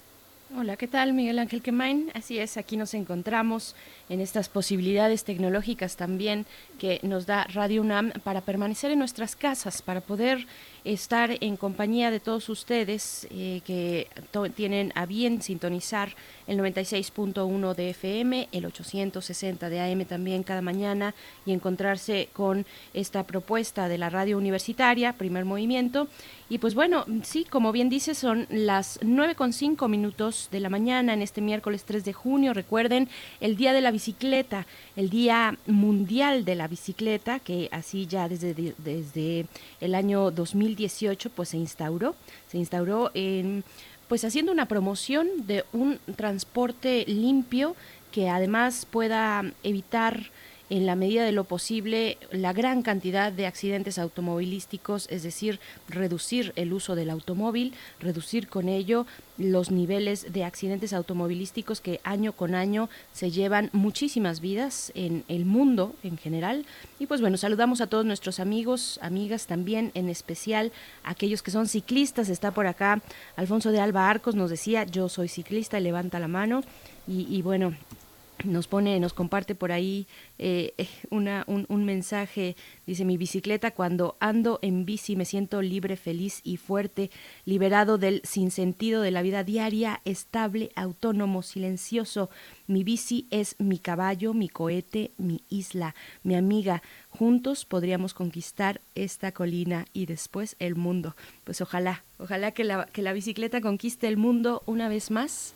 Eh, y pues bueno, a todos ustedes saludos, gracias por escribirnos en redes sociales, todos los que se toman el tiempo, de verdad muy valioso para nosotros, de vertir sus comentarios en estos, en esta, en estas redes sociales. R. Guillermo, que siempre es muy acucioso con sus comentarios en todos los sentidos. Gracias, R. Guillermo, por, por ponernos estas, estas perspectivas críticas en nuestras redes sociales. También está Miguel Ángel Gemirán por aquí refrancito, eh, Abel Arevalo también, bueno, todos ellos hablando de este banderazo que ha tenido el tren Maya desde Cancún, este banderazo de inicio que ha dado ya esta semana el presidente Andrés Manuel López Obrador, Miguel Ángel. Sí, y justamente con, un poco con lo que decías eh, sobre la bicicleta, justamente ayer tuve oportunidad de recorrer un largo tramo que inicia en Álvaro Obregón y que pues tendrá 54 kilómetros de ciclovías, eh, eh, la implementación de estos 54 kilómetros de ciclovías que hace insurgentes en este momento muy cómodo. Ojalá y se quede porque finalmente esta, este espacio junto al arroyo eh, vehicular siempre está ocupado, siempre hay gente estacionada y conducir en bicicleta por insurgentes, ya lo dirá Uriel Gámez, que es un experto y que conduce en una, en una bicicleta poderosísima. Eh, insurgentes es verdaderamente un calvario, ¿no? Conducir allí frente a la intolerancia de muchos automovilistas es muy difícil, pero conducir sobre esta ciclovía verdaderamente es un privilegio, es de una gran comodidad y estas dos, eh, estos dos espacios que quedan para vehículos pues parecen suficientes eh, por, lo, por lo pronto para la circulación vehicular que siempre está entorpecida en la orilla de la banqueta con gente estacionada, descargando o simplemente platicando.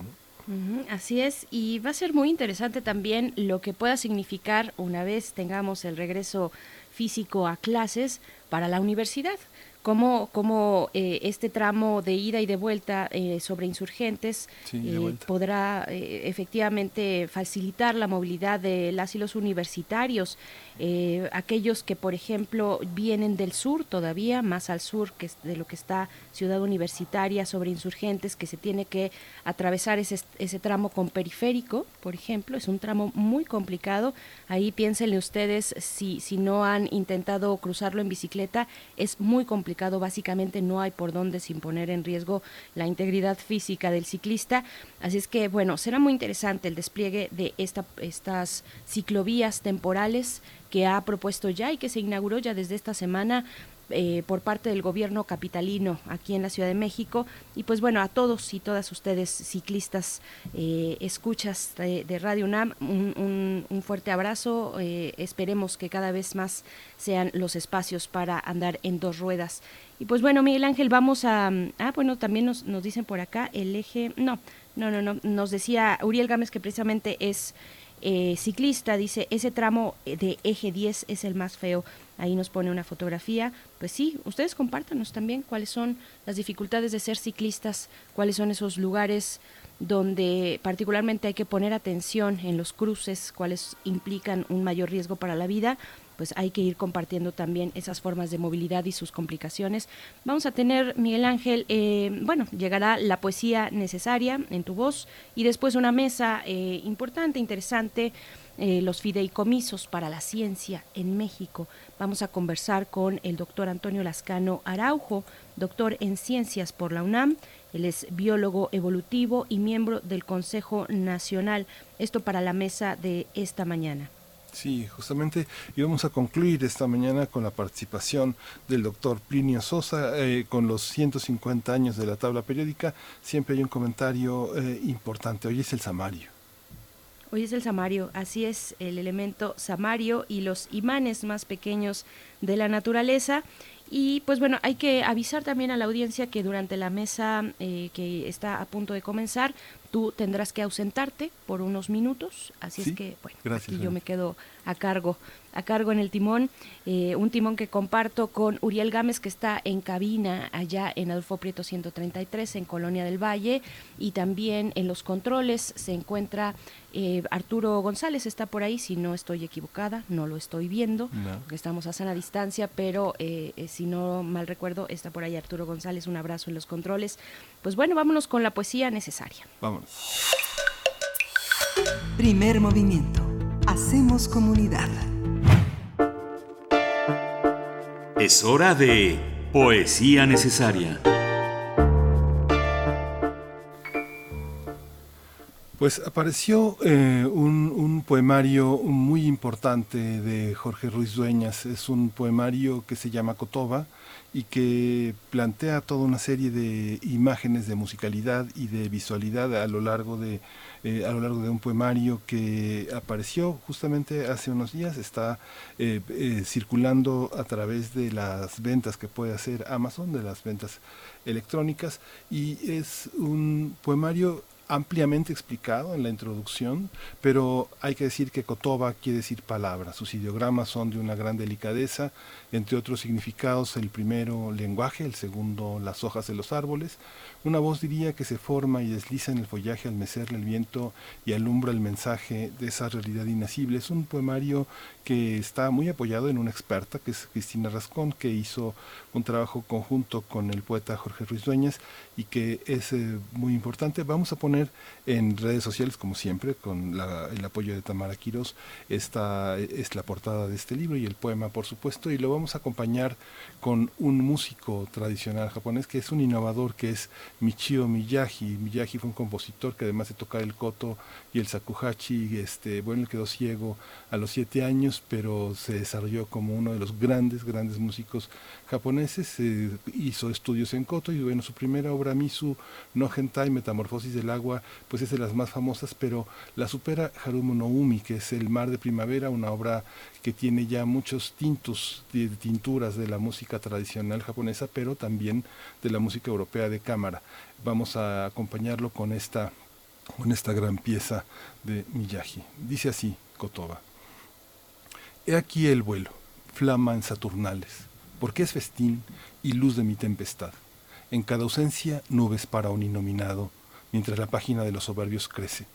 Entonces algo fermenta la naturaleza de las cosas y los frutos caen sobre los insectos y el agua es separada de la sangre, pero no hay primogénitos ni zarzas. En el dominio del cuarzo solo el paso de la sombra, la nada en su intimidad. Atenta a la insuficiencia del espíritu. He aquí la materia, sin obligaciones para subsistir en la metáfora, porque todos los estados le son propios y su dureza se transforma, y no son los teoremas el sustento de su presencia, ni la divinidad se esmera en el primer día, pero reina entre nosotros y sin nosotros. Preside la fuerza de los equinos, orienta la esteva y la quilla de las embarcaciones, porque igual rotura las aguas que la tierra, o el dilema en la isla es en la isla de mi duda. He aquí las pócimas de la palabra, los engendros públicos y el poder, porque la cordura y la nostalgia del hecho sucumbieron. He aquí la edad de la razón que no prospera, apenas un rellano de la muerte, cuando el moler de la puerta cruje como madera en los arrecifes.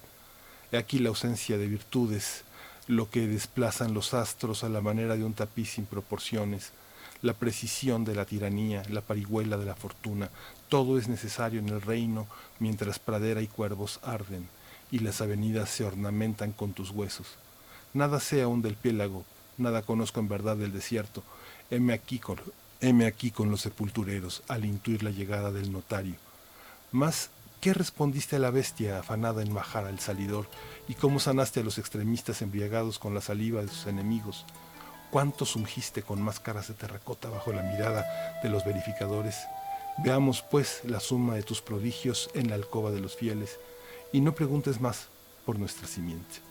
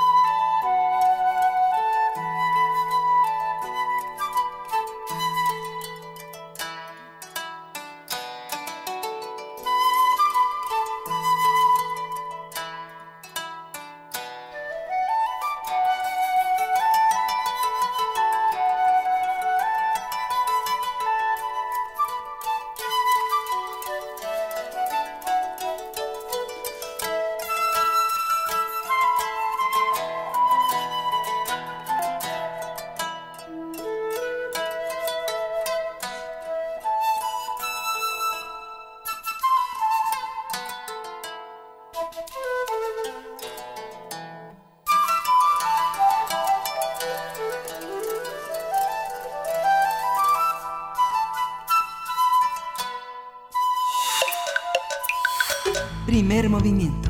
Hacemos comunidad. La mesa del día.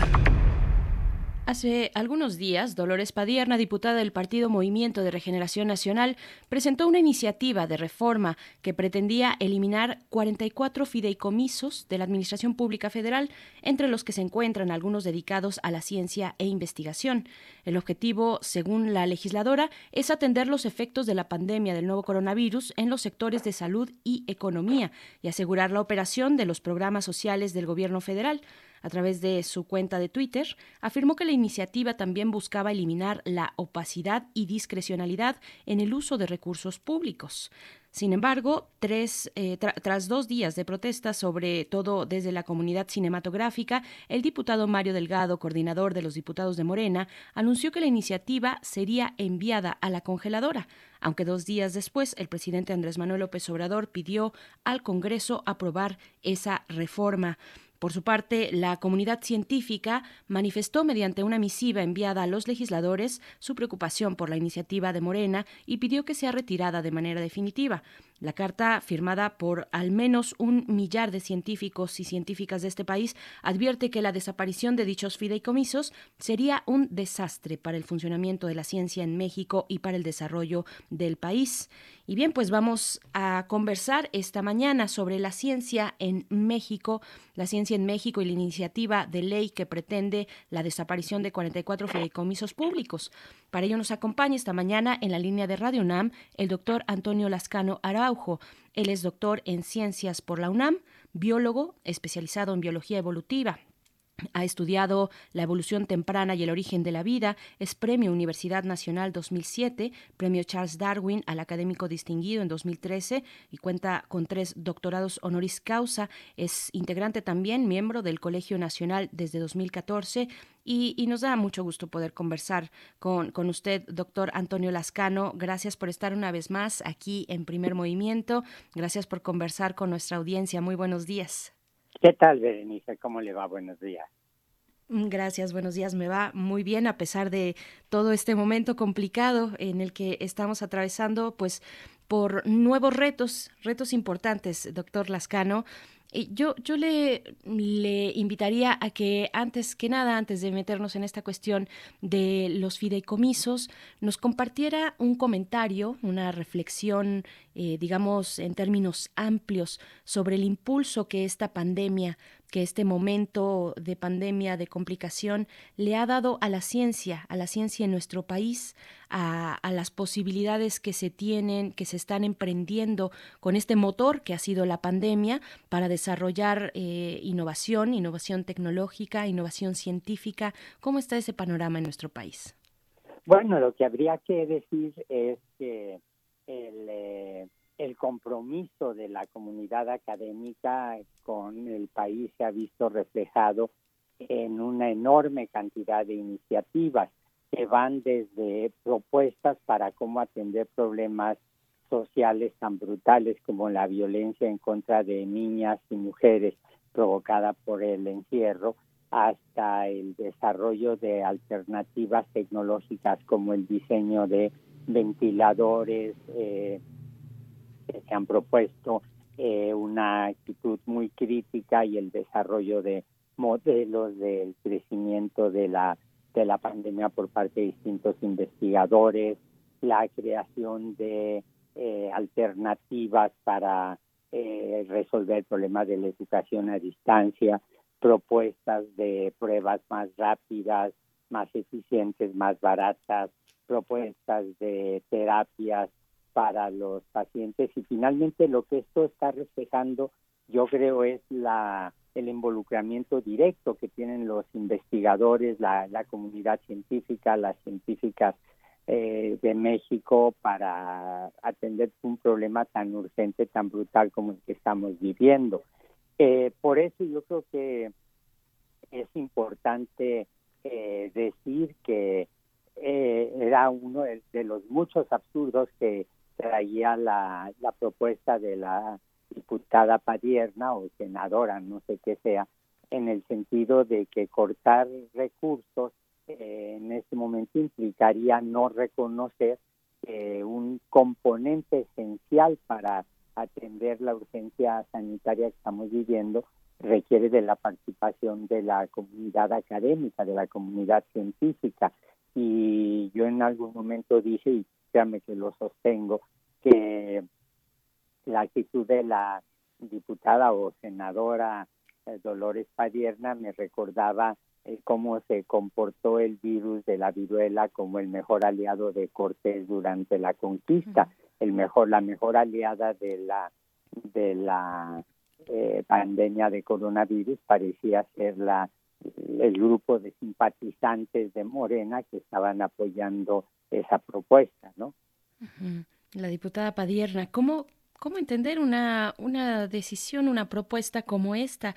Es una noticia que pone a los fideicomisos a revisión bajo la lupa eh, y que se pone esa propuesta en contraste con lo que decía eh, la directora del CONACIT, eh, María Elena Álvarez Bulla, que se presentó el jueves pasado en la conferencia vespertina con, con López Gatel, y ella hablaba, a, pregunta expresa de algún colega reportero, habló de, primero de los ventiladores, ¿no? De, esta entrega de ventiladores que empezaría su eh, fabricación a partir del 15 de mayo, pero también de ahí brincó a hablar de todo un ecosistema en investigación científica que se está proponiendo o impulsando desde CONACID, que está eh, siendo apoyado por el gobierno y que con ello vendría posteriormente eh, un desarrollo de industrias nacionales abocadas a los distintos ámbitos de la ciencia, en este caso aplicada a la salud. Este impulso que ha venido, del que, del que estamos eh, inicialmente hablando en esta conversación, doctor, que ha venido dando la pandemia a la ciencia en general en el mundo y para el caso de México también. ¿Cómo ver estos contrastes? Lo que dice la directora de CONACIT, hablando de todo un ecosistema en investigación científica, frente a esta eh, discusión o esta puesta en revisión o bajo la lupa de los fideicomisos dedicados a la ciencia? Bueno, en realidad eh, las declaraciones de la doctora Álvarez Bulla, que es ecóloga y por eso habla de ecosistemas de producción científica y una serie de términos un poco forzados, en realidad sus declaraciones son eh, representan uno más de los enormes desencuentros que ha tenido la dirección actual del CONACYT con la comunidad eh, científica, con la comunidad académica, lo cual es una pena porque en realidad, si uno se fija, eh, ella nunca adoptó la posición adecuada que hubiera sido la de precisamente defender eh, los recursos que se le dan a la investigación en lugar de haber eh, en un momento dado pretendido centralizar las, eh, los recursos, eh, se olvida, por ejemplo, de que si hay alguna comunidad que es constantemente evaluada, es precisamente la comunidad científica. Tenemos que entregar reportes, eh, no se evalúan nuestros compañeros, nuestros colegas, no se evalúan los estudiantes, no se evalúan los comités del SNI, no se evalúan los comités de editoriales de las revistas, nos evalúan lo, la comunidad cuando publicamos algo. A mí me gustaría que de, con ese mismo rigor, esa misma evaluación, eh, fueran sujetos todos los funcionarios, eh, por ejemplo, del CONACYT, para ver cuántos de ellos pasaban esos exámenes o esos filtros tan rudos. Eh, yo creo que la buena noticia es que se llegó a un acuerdo para evitar la desaparición de los fideicomisos de la ciencia, pero esto no es una dádiva generosa ni una iniciativa que haya venido de, ni de la doctora Álvarez Bulla ni del CONACIT mismo, sino es el resultado de la presión de la comunidad científica, de la sensibilidad de, eh, por ejemplo, la Secretaría de Hacienda y desde luego de la de algunos funcionarios, el oficial mayor del CONACYT, que fue quien condujo las negociaciones a un término bastante razonable hasta este momento. Eh, hay que decir que hay una serie de instituciones que están sectorizadas, por ejemplo el INA, eh, por ejemplo la CONAVIO, por ejemplo la investigación que se hace en la Semarnat, por ejemplo la Comisión eh, Nacional de Áreas Naturales Protegidas, que son esenciales para el desarrollo de la investigación científica en el país y que tienen que recibir exactamente el mismo apoyo. Eh, yo creo que si algo está demostrando la pandemia es que es absolutamente indispensable tener un desarrollo lo más armónico posible en todas las áreas de conocimiento, porque evidentemente sin el concurso de la investigación en biomedicina, sin la protección del medio ambiente, sin la caracterización de las necesidades de salud de distintos sectores en distintas partes del país, no podemos contender ni con este problema ni con otros que vengan en el futuro, que estamos seguros que se van a presentar. Claro. Eh, como eh, aquí en este espacio y hemos visto también eh, que en general, eh, hablando de estos fideicomisos, la cultura ha levantado la mano, se han organizado sobre todo creadores cinematográficos para, para parar, para poner un freno a esta desaparición de fideicomisos, en específico algunos. Eh, ¿Cómo funciona para la ciencia, doctor? ¿Cómo, cómo pensar, eh, si, lo pensamos desde la cultura, pues hay todo un sistema de becas, de estímulos eh, y, académicos de, que se encuentran también en el Sistema Nacional de Investigadores, en fin, ¿cómo, cómo, ¿cuáles son estas diferencias y cómo funcionan los fideicomisos para la ciencia? Porque una de las críticas también, al menos desde el ámbito cultural, es que estas becas, estos estímulos, estos fideicomisos son destinados siempre a las mismas personas, a los mismos proyectos. Es una crítica que conocemos, que, que, que, finalmente está ahí, que es un e-, ecosistema cerrado en el que se van saltando eh, entre las mismas personas las posibilidades de desarrollar un proyecto cultural en ese sentido. ¿Cómo funciona para la ciencia? Bueno, en, en primer lugar hay que decir que tanto la cultura como la investigación científica son proyectos a largo plazo que debe tener toda sociedad, todo país. Eh, en el caso específico de las ciencias, lo que nosotros hacemos es en realidad conducirnos como el conde Drácula, porque siempre estamos funcionando a la búsqueda de sangre nueva y esa sangre nueva está representada por los estudiantes, está representado por los futuros científicos. En realidad, si uno se pone a ver desde una perspectiva histórica, la cultura en general y la ciencia en particular, yo creo que no son eh, situaciones ajenas, eh, significan una actitud de o requieren de una de un apoyo de toda sociedad de todo país porque finalmente implican una actitud generosa, yo creo, de los investigadores. ¿Por qué tenemos becas en el SNI, por ejemplo? ¿Por qué tenemos los estímulos? Bueno, porque los salarios con los que cuenta eh, una investigadora, un científico, no son los adecuados y hay que decir que los mecanismos de evaluación por los que atraviesa un científico para poder acceder a un estímulo del SNI son bastante estrictos, son de una transparencia total. Eh, son mucho más transparentes, por ejemplo, infinitamente más transparentes que la opacidad con la que eh, algunas decisiones en el CONACYT se han, se han manejado. Eh, hay que eh, tener presente que en toda esta crisis el CONACYT ha estado, por ejemplo, con una actitud reactiva, no propositiva. Eh, muchas de las decisiones han sido resultado de la presión de la comunidad científica y que tiene atrás eh, de sí un compromiso muy claro y que ese compromiso incluye la preparación de los estudiantes.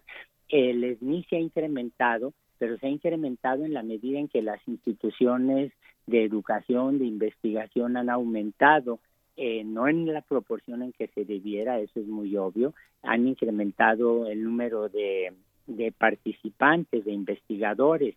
Si uno compara el número, por ejemplo, de científicos que hay en el país con el que hay en otras naciones, uno se da cuenta que hay una desproporción brutal.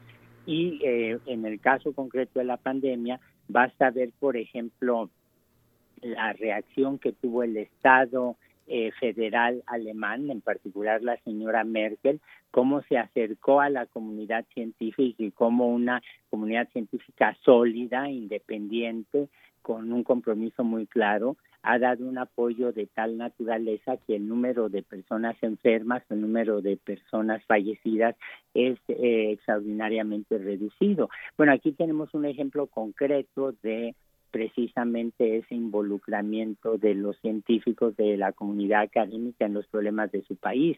En el caso de México, piense usted el desastre que sería que se suprimieran los eh, fideicomisos que están extraordinariamente regulados, que son extraordinariamente transparentes.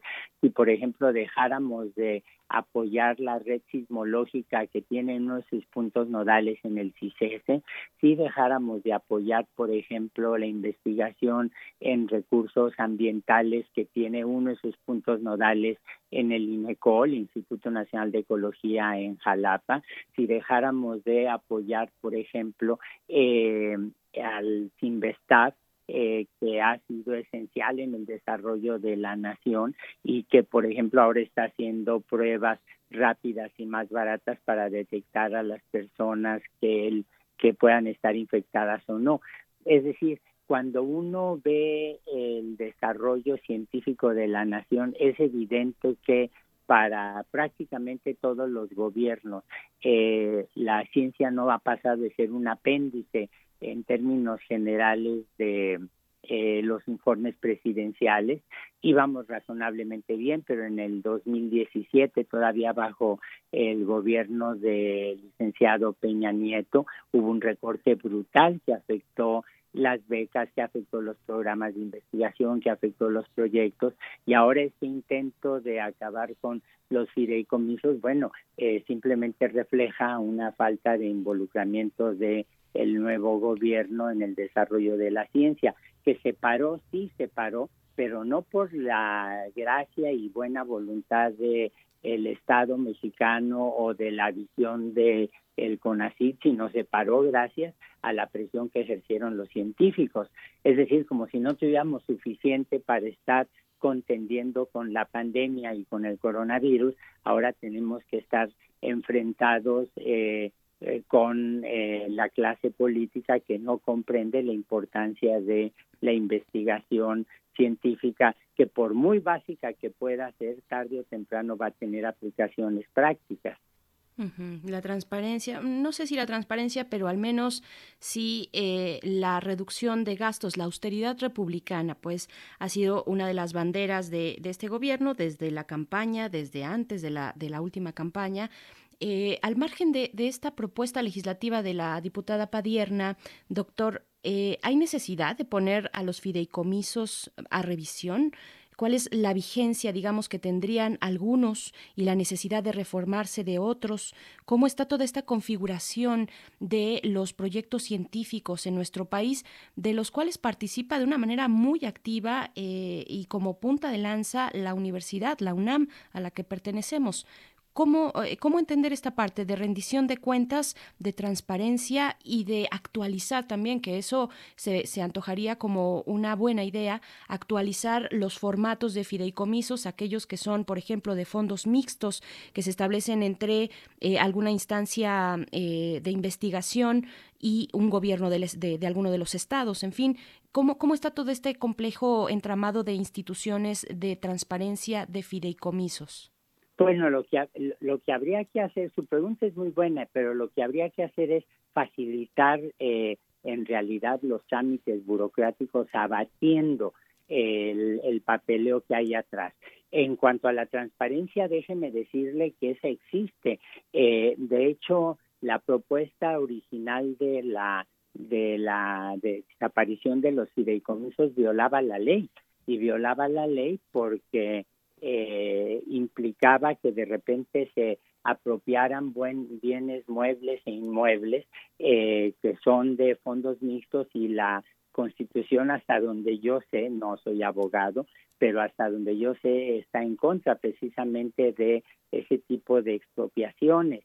Eh, la cantidad de cuentas que tiene que rendir eh, cada investigadora, cada científico es absolutamente brutal, tanto en grupo como de manera eh, individual. Y en lo que a la austeridad se refiere, mire, si se hacen cuentas, es cierto que son anécdotas, pero si se hacen cuentas, se quedaría la gente asombrada del número de ocasiones en que somos los investigadores los que eh, prestamos dinero, ya no digamos para comprar una sustancia, sino incluso para compensar las becas que no llegan a tiempo para los estudiantes.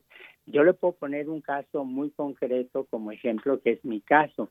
Yo viajo mucho, viajo siempre en la misma línea aérea y cada vez que hay un congreso internacional, las millas que acumulo con viajar de esa manera me permiten llevar a estudiantes eh, a los congresos, cuando esto no debería ser así. Eh, la cantidad de colegas que eh, conozco que tienen laboratorios que requieren de insumos muy costosos, que dan de su dinero para que se puedan comprar las sustancias, los aparatos, es enorme. Eh, la cantidad de laboratorios en donde los estudiantes creen estar recibiendo un apoyo de una beca cuando en realidad es un regalo que hacen los responsables de esos laboratorios sin que los estudiantes se enteren es, es enorme. Entonces, si alguien conoce de austeridad republicana o no, pero científica y académica ciertamente, somos precisamente la comunidad de, académica. Claro. ¿Qué, ¿Qué, papel también tendría que estar jugando otro actor importante, al menos para el desarrollo de la ciencia en muchos países, que es eh, el de la mm, iniciativa privada, doctor? ¿Cómo estamos en ese sentido y cómo eh, y, qué sería, desde su opinión, el camino que deberíamos recorrer de, desde en, la ciencia, en la innovación, del lado o de la mano de la iniciativa privada? ¿Cómo está esta cuestión del fomento a, a las ciencias por este por parte de ese sector? Bueno, yo creo que en realidad ha habido un empeño de algunas pequeñas eh, industrias, de algunas firmas pequeñas para efectivamente acercarse a la comunidad científica, pero las grandes, las grandes compañías han permanecido básicamente ajenas al desarrollo de la ciencia en México. Mis amigos marxistas dicen que, bueno, lo que hay atrás es que finalmente México tiene un capitalismo dependiente y la innovación tecnológica se hace en otros países. Eh, esa explicación puede ser cierta, al menos en parte. Yo ni soy marxista ni soy economista, pero lo que sí es perfectamente claro es que hay áreas de excelencia de la ciencia en el país, como por ejemplo las representadas en astronomía, en antropología, en lingüística, en matemáticas aplicadas, en biodiversidad, en evolución, donde se ve claramente que la ciencia requiere de el apoyo del, del, Estado, de las instituciones estatales y que son áreas en donde tenemos unos niveles de excelencia absolutamente deslumbrantes. En estas áreas que he mencionado, los científicos mexicanos, la producción académica eh, está en la primera línea a nivel mundial y esto lo que está demostrando es que la ciencia no necesariamente para desarrollarse tiene que estar involucrada en la producción de, manera directa o con una relación muy clara con la iniciativa privada, sino que requiere de un concurso de distintos participantes. Muchos también, eh, volviendo al tema de CONACIT, eh, muchos también argumentarían probablemente que, eh, que tendríamos que fijarnos cómo estaba el CONACIT en otros sexenios, a diferencia de este cuál era mm, el dispendio que tenían de los recursos. Eh, salió, y sabemos, de una nota de, de, una cuestión que es un dato, es un dato comprobado, de el CONACID que transfirió más de 200 millones de pesos al Foro Consultivo Científico y Tecnológico durante el sexenio anterior. Esto para gastos operativos y actividades que le, le correspondería al CONACID por ley, incluso por ley, que todo está estipulado ahí, realizar al mismo CONACID, pero que transfiere esta gran cantidad de 200 eh, millones de pesos a este Foro Consultivo Científico y Tecnológico. ¿Cómo, cómo evaluar los esfuerzos de CONACID en pos de la austeridad al día de hoy con este nuevo gobierno, con esta propuesta que encabeza Andrés Manuel López Obrador, frente a o comparando con otros eh, gobiernos y, sexenios pasados, doctor? Bueno, esa transferencia es un infundio de la doctora eh, Álvarez Bulla que no se ha demostrado. En primer lugar, el foro era un órgano consultivo, fue definido por ley como un órgano consultivo independiente de el CONACYT, pero que significaba un organismo de representación de la comunidad científica y tecnológica en primer término. En segundo lugar, hay que decir que probablemente el principal error que tuvo el foro en modo alguno fue un dispendio o gastos irregulares de recursos que llegaron de manera ilegítima, sino en realidad el que no se acercó más, dadas las circunstancias, a todos los sectores de la comunidad científica. Pero, por ejemplo, eh, a veces se exhibe la sede del foro como un ejemplo de, de corrupción, cuando en realidad esa casa fue comprada con los recursos del foro en un buen momento y no es algo que le pertenezca a una persona o una organización privada. Hay que decir que parte de las maniobras hasta ahora completamente grotescas de parte del CONACYT y de la doctora Álvarez Bulla en particular han sido el crear un foro alternativo eh, que ha violado la ley sistemáticamente al no dar recursos y que si en las circunstancias actuales no se ha procedido legalmente por parte del foro como es el derecho de la organización y de la comunidad científica es porque los juzgados están cerrados dada la contingencia sanitaria. Eh, yo si le hiciera yo un listado de de todas las los excesos y del autoritarismo que se han cometido en el CONACIT actual, necesitaríamos una transmisión de 24 horas como esas que tienen algunos canales de radio y televisión. Yo le puedo mencionar mi caso concreto en donde eh, empujada por una eh, un celo totalmente eh, mal orientado, a mí me acusaron de traición a la patria por no haber cumplido con mis funciones en las comisiones del SNI, qué sé yo, y básicamente allí lo que el CONACYT hizo fue un ridículo, eh, que es uno de los problemas que tiene la administración actual, la cantidad de ridículos sistemáticos que se han hecho, de promesas no cumplidas, de eh, presiones innecesarias sobre la comunidad.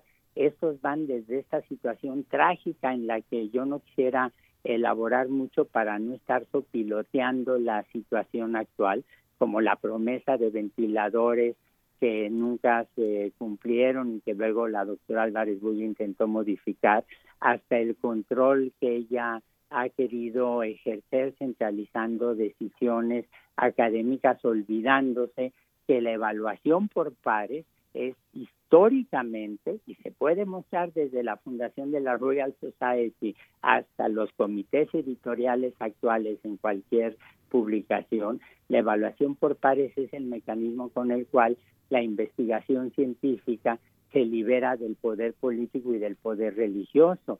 Eh, yo podría mencionar la falta de apoyo, por ejemplo, a las Olimpiadas, en donde venturosamente en el caso de matemáticas eh, Guillermo del Toro mencionar, por ejemplo, el error brutal, la ceguera que representó haber acabado con eh, redes, por ejemplo, como redes temáticas como la Red Mexicana de Virología, cuando lo que estamos viendo ahora es precisamente la importancia de estar formando eh, especialistas en virología y el recuento es larguísimo.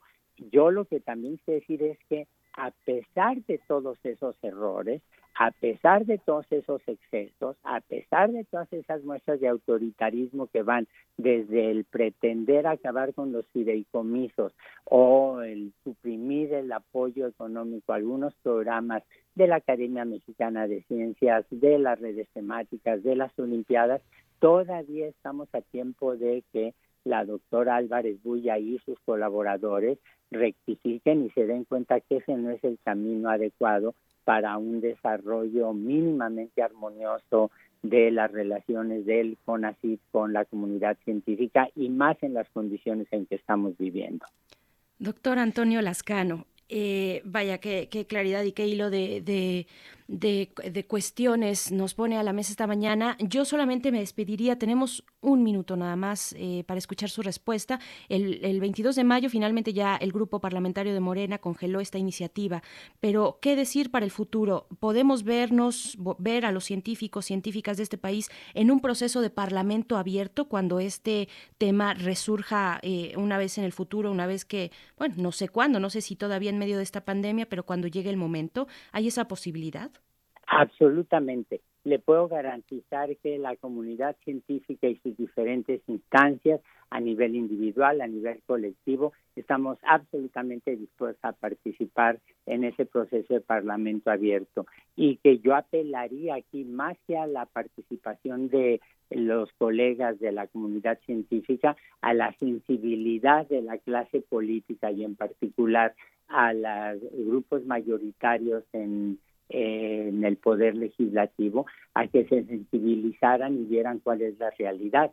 En este minuto que queda, déjeme decir, la respuesta es sí, sí, estamos más que dispuestos a participar. Exigimos, de hecho, que esa participación sea abierta y que eh, refleje efectivamente las necesidades del país, que finalmente es la manera en que la comunidad científica está definiendo eh, las necesidades propias. Perfecto, pues bueno, por supuesto que vamos a estar con toda nuestra atención puesta a este tema, eh, donde se juega también la viabilidad de la, del desarrollo científico y tecnológico, de la innovación en este país. Y doctor Lascano, no tenemos más que agradecerle, doctor Antonio Lascano Araujo, esta conversación, esta puntualización de tantos temas importantes. Estaremos, si está de acuerdo usted, eh, pues consultándole más adelante en el futuro sobre este tema y otros muchos más eh, que tienen todavía más elementos lúdicos, y, pero pues estamos en este momento político también. Muchísimas gracias, doctor. Gracias a usted, que estén bien y gracias por la oportunidad. Al contrario, ahí está el doctor eh, Lascano Araujo con esta cuestión de los fideicomisos en nuestro país. Vamos a hacer una breve pausa musical. Vamos a escuchar algo de System of a Down. La canción es Science.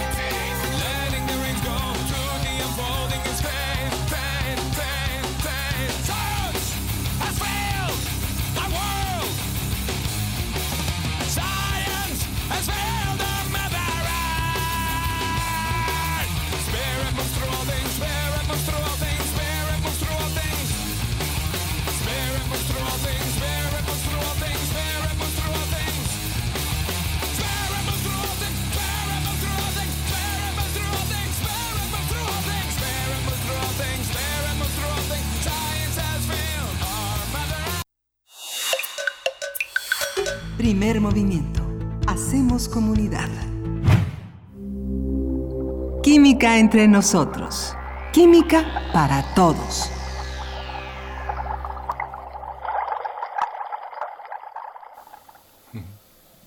Bien, pues ya estamos de vuelta. Estamos en esta sección dándole la bienvenida al doctor Plinio Sosa. Él es químico académico de la Facultad de Química y divulgador de esa ciencia también. Y está a cargo de esta sección. Doctor Plinio Sosa, muy buenos días. Bienvenido eh, para hablar esta mañana de el samario. Cuéntenos, por favor. Buenos días, Bere. Sí, mira, el samario y los imanes más pequeños de la naturaleza. El samario es un metal plateado, razonablemente estable en el aire se encuentra principalmente en un mineral llamado monacita. 3% de la masa de la monacita corresponde al samario. El samario fue descubierto espectroscópicamente en Francia en 1853 por Jean-Charles Galisard de Marignac. Al analizar el espectro de absorción de una aleación natural de praseodimio y neodimio, Marignac detectó unas líneas intensas que no correspondían a las de ningún elemento conocido. Posteriormente, 26 años después, otro químico francés, Paul-Émile Lecoq, lo obtuvo mediante una serie de reacciones químicas a partir de un mineral llamado samarskita.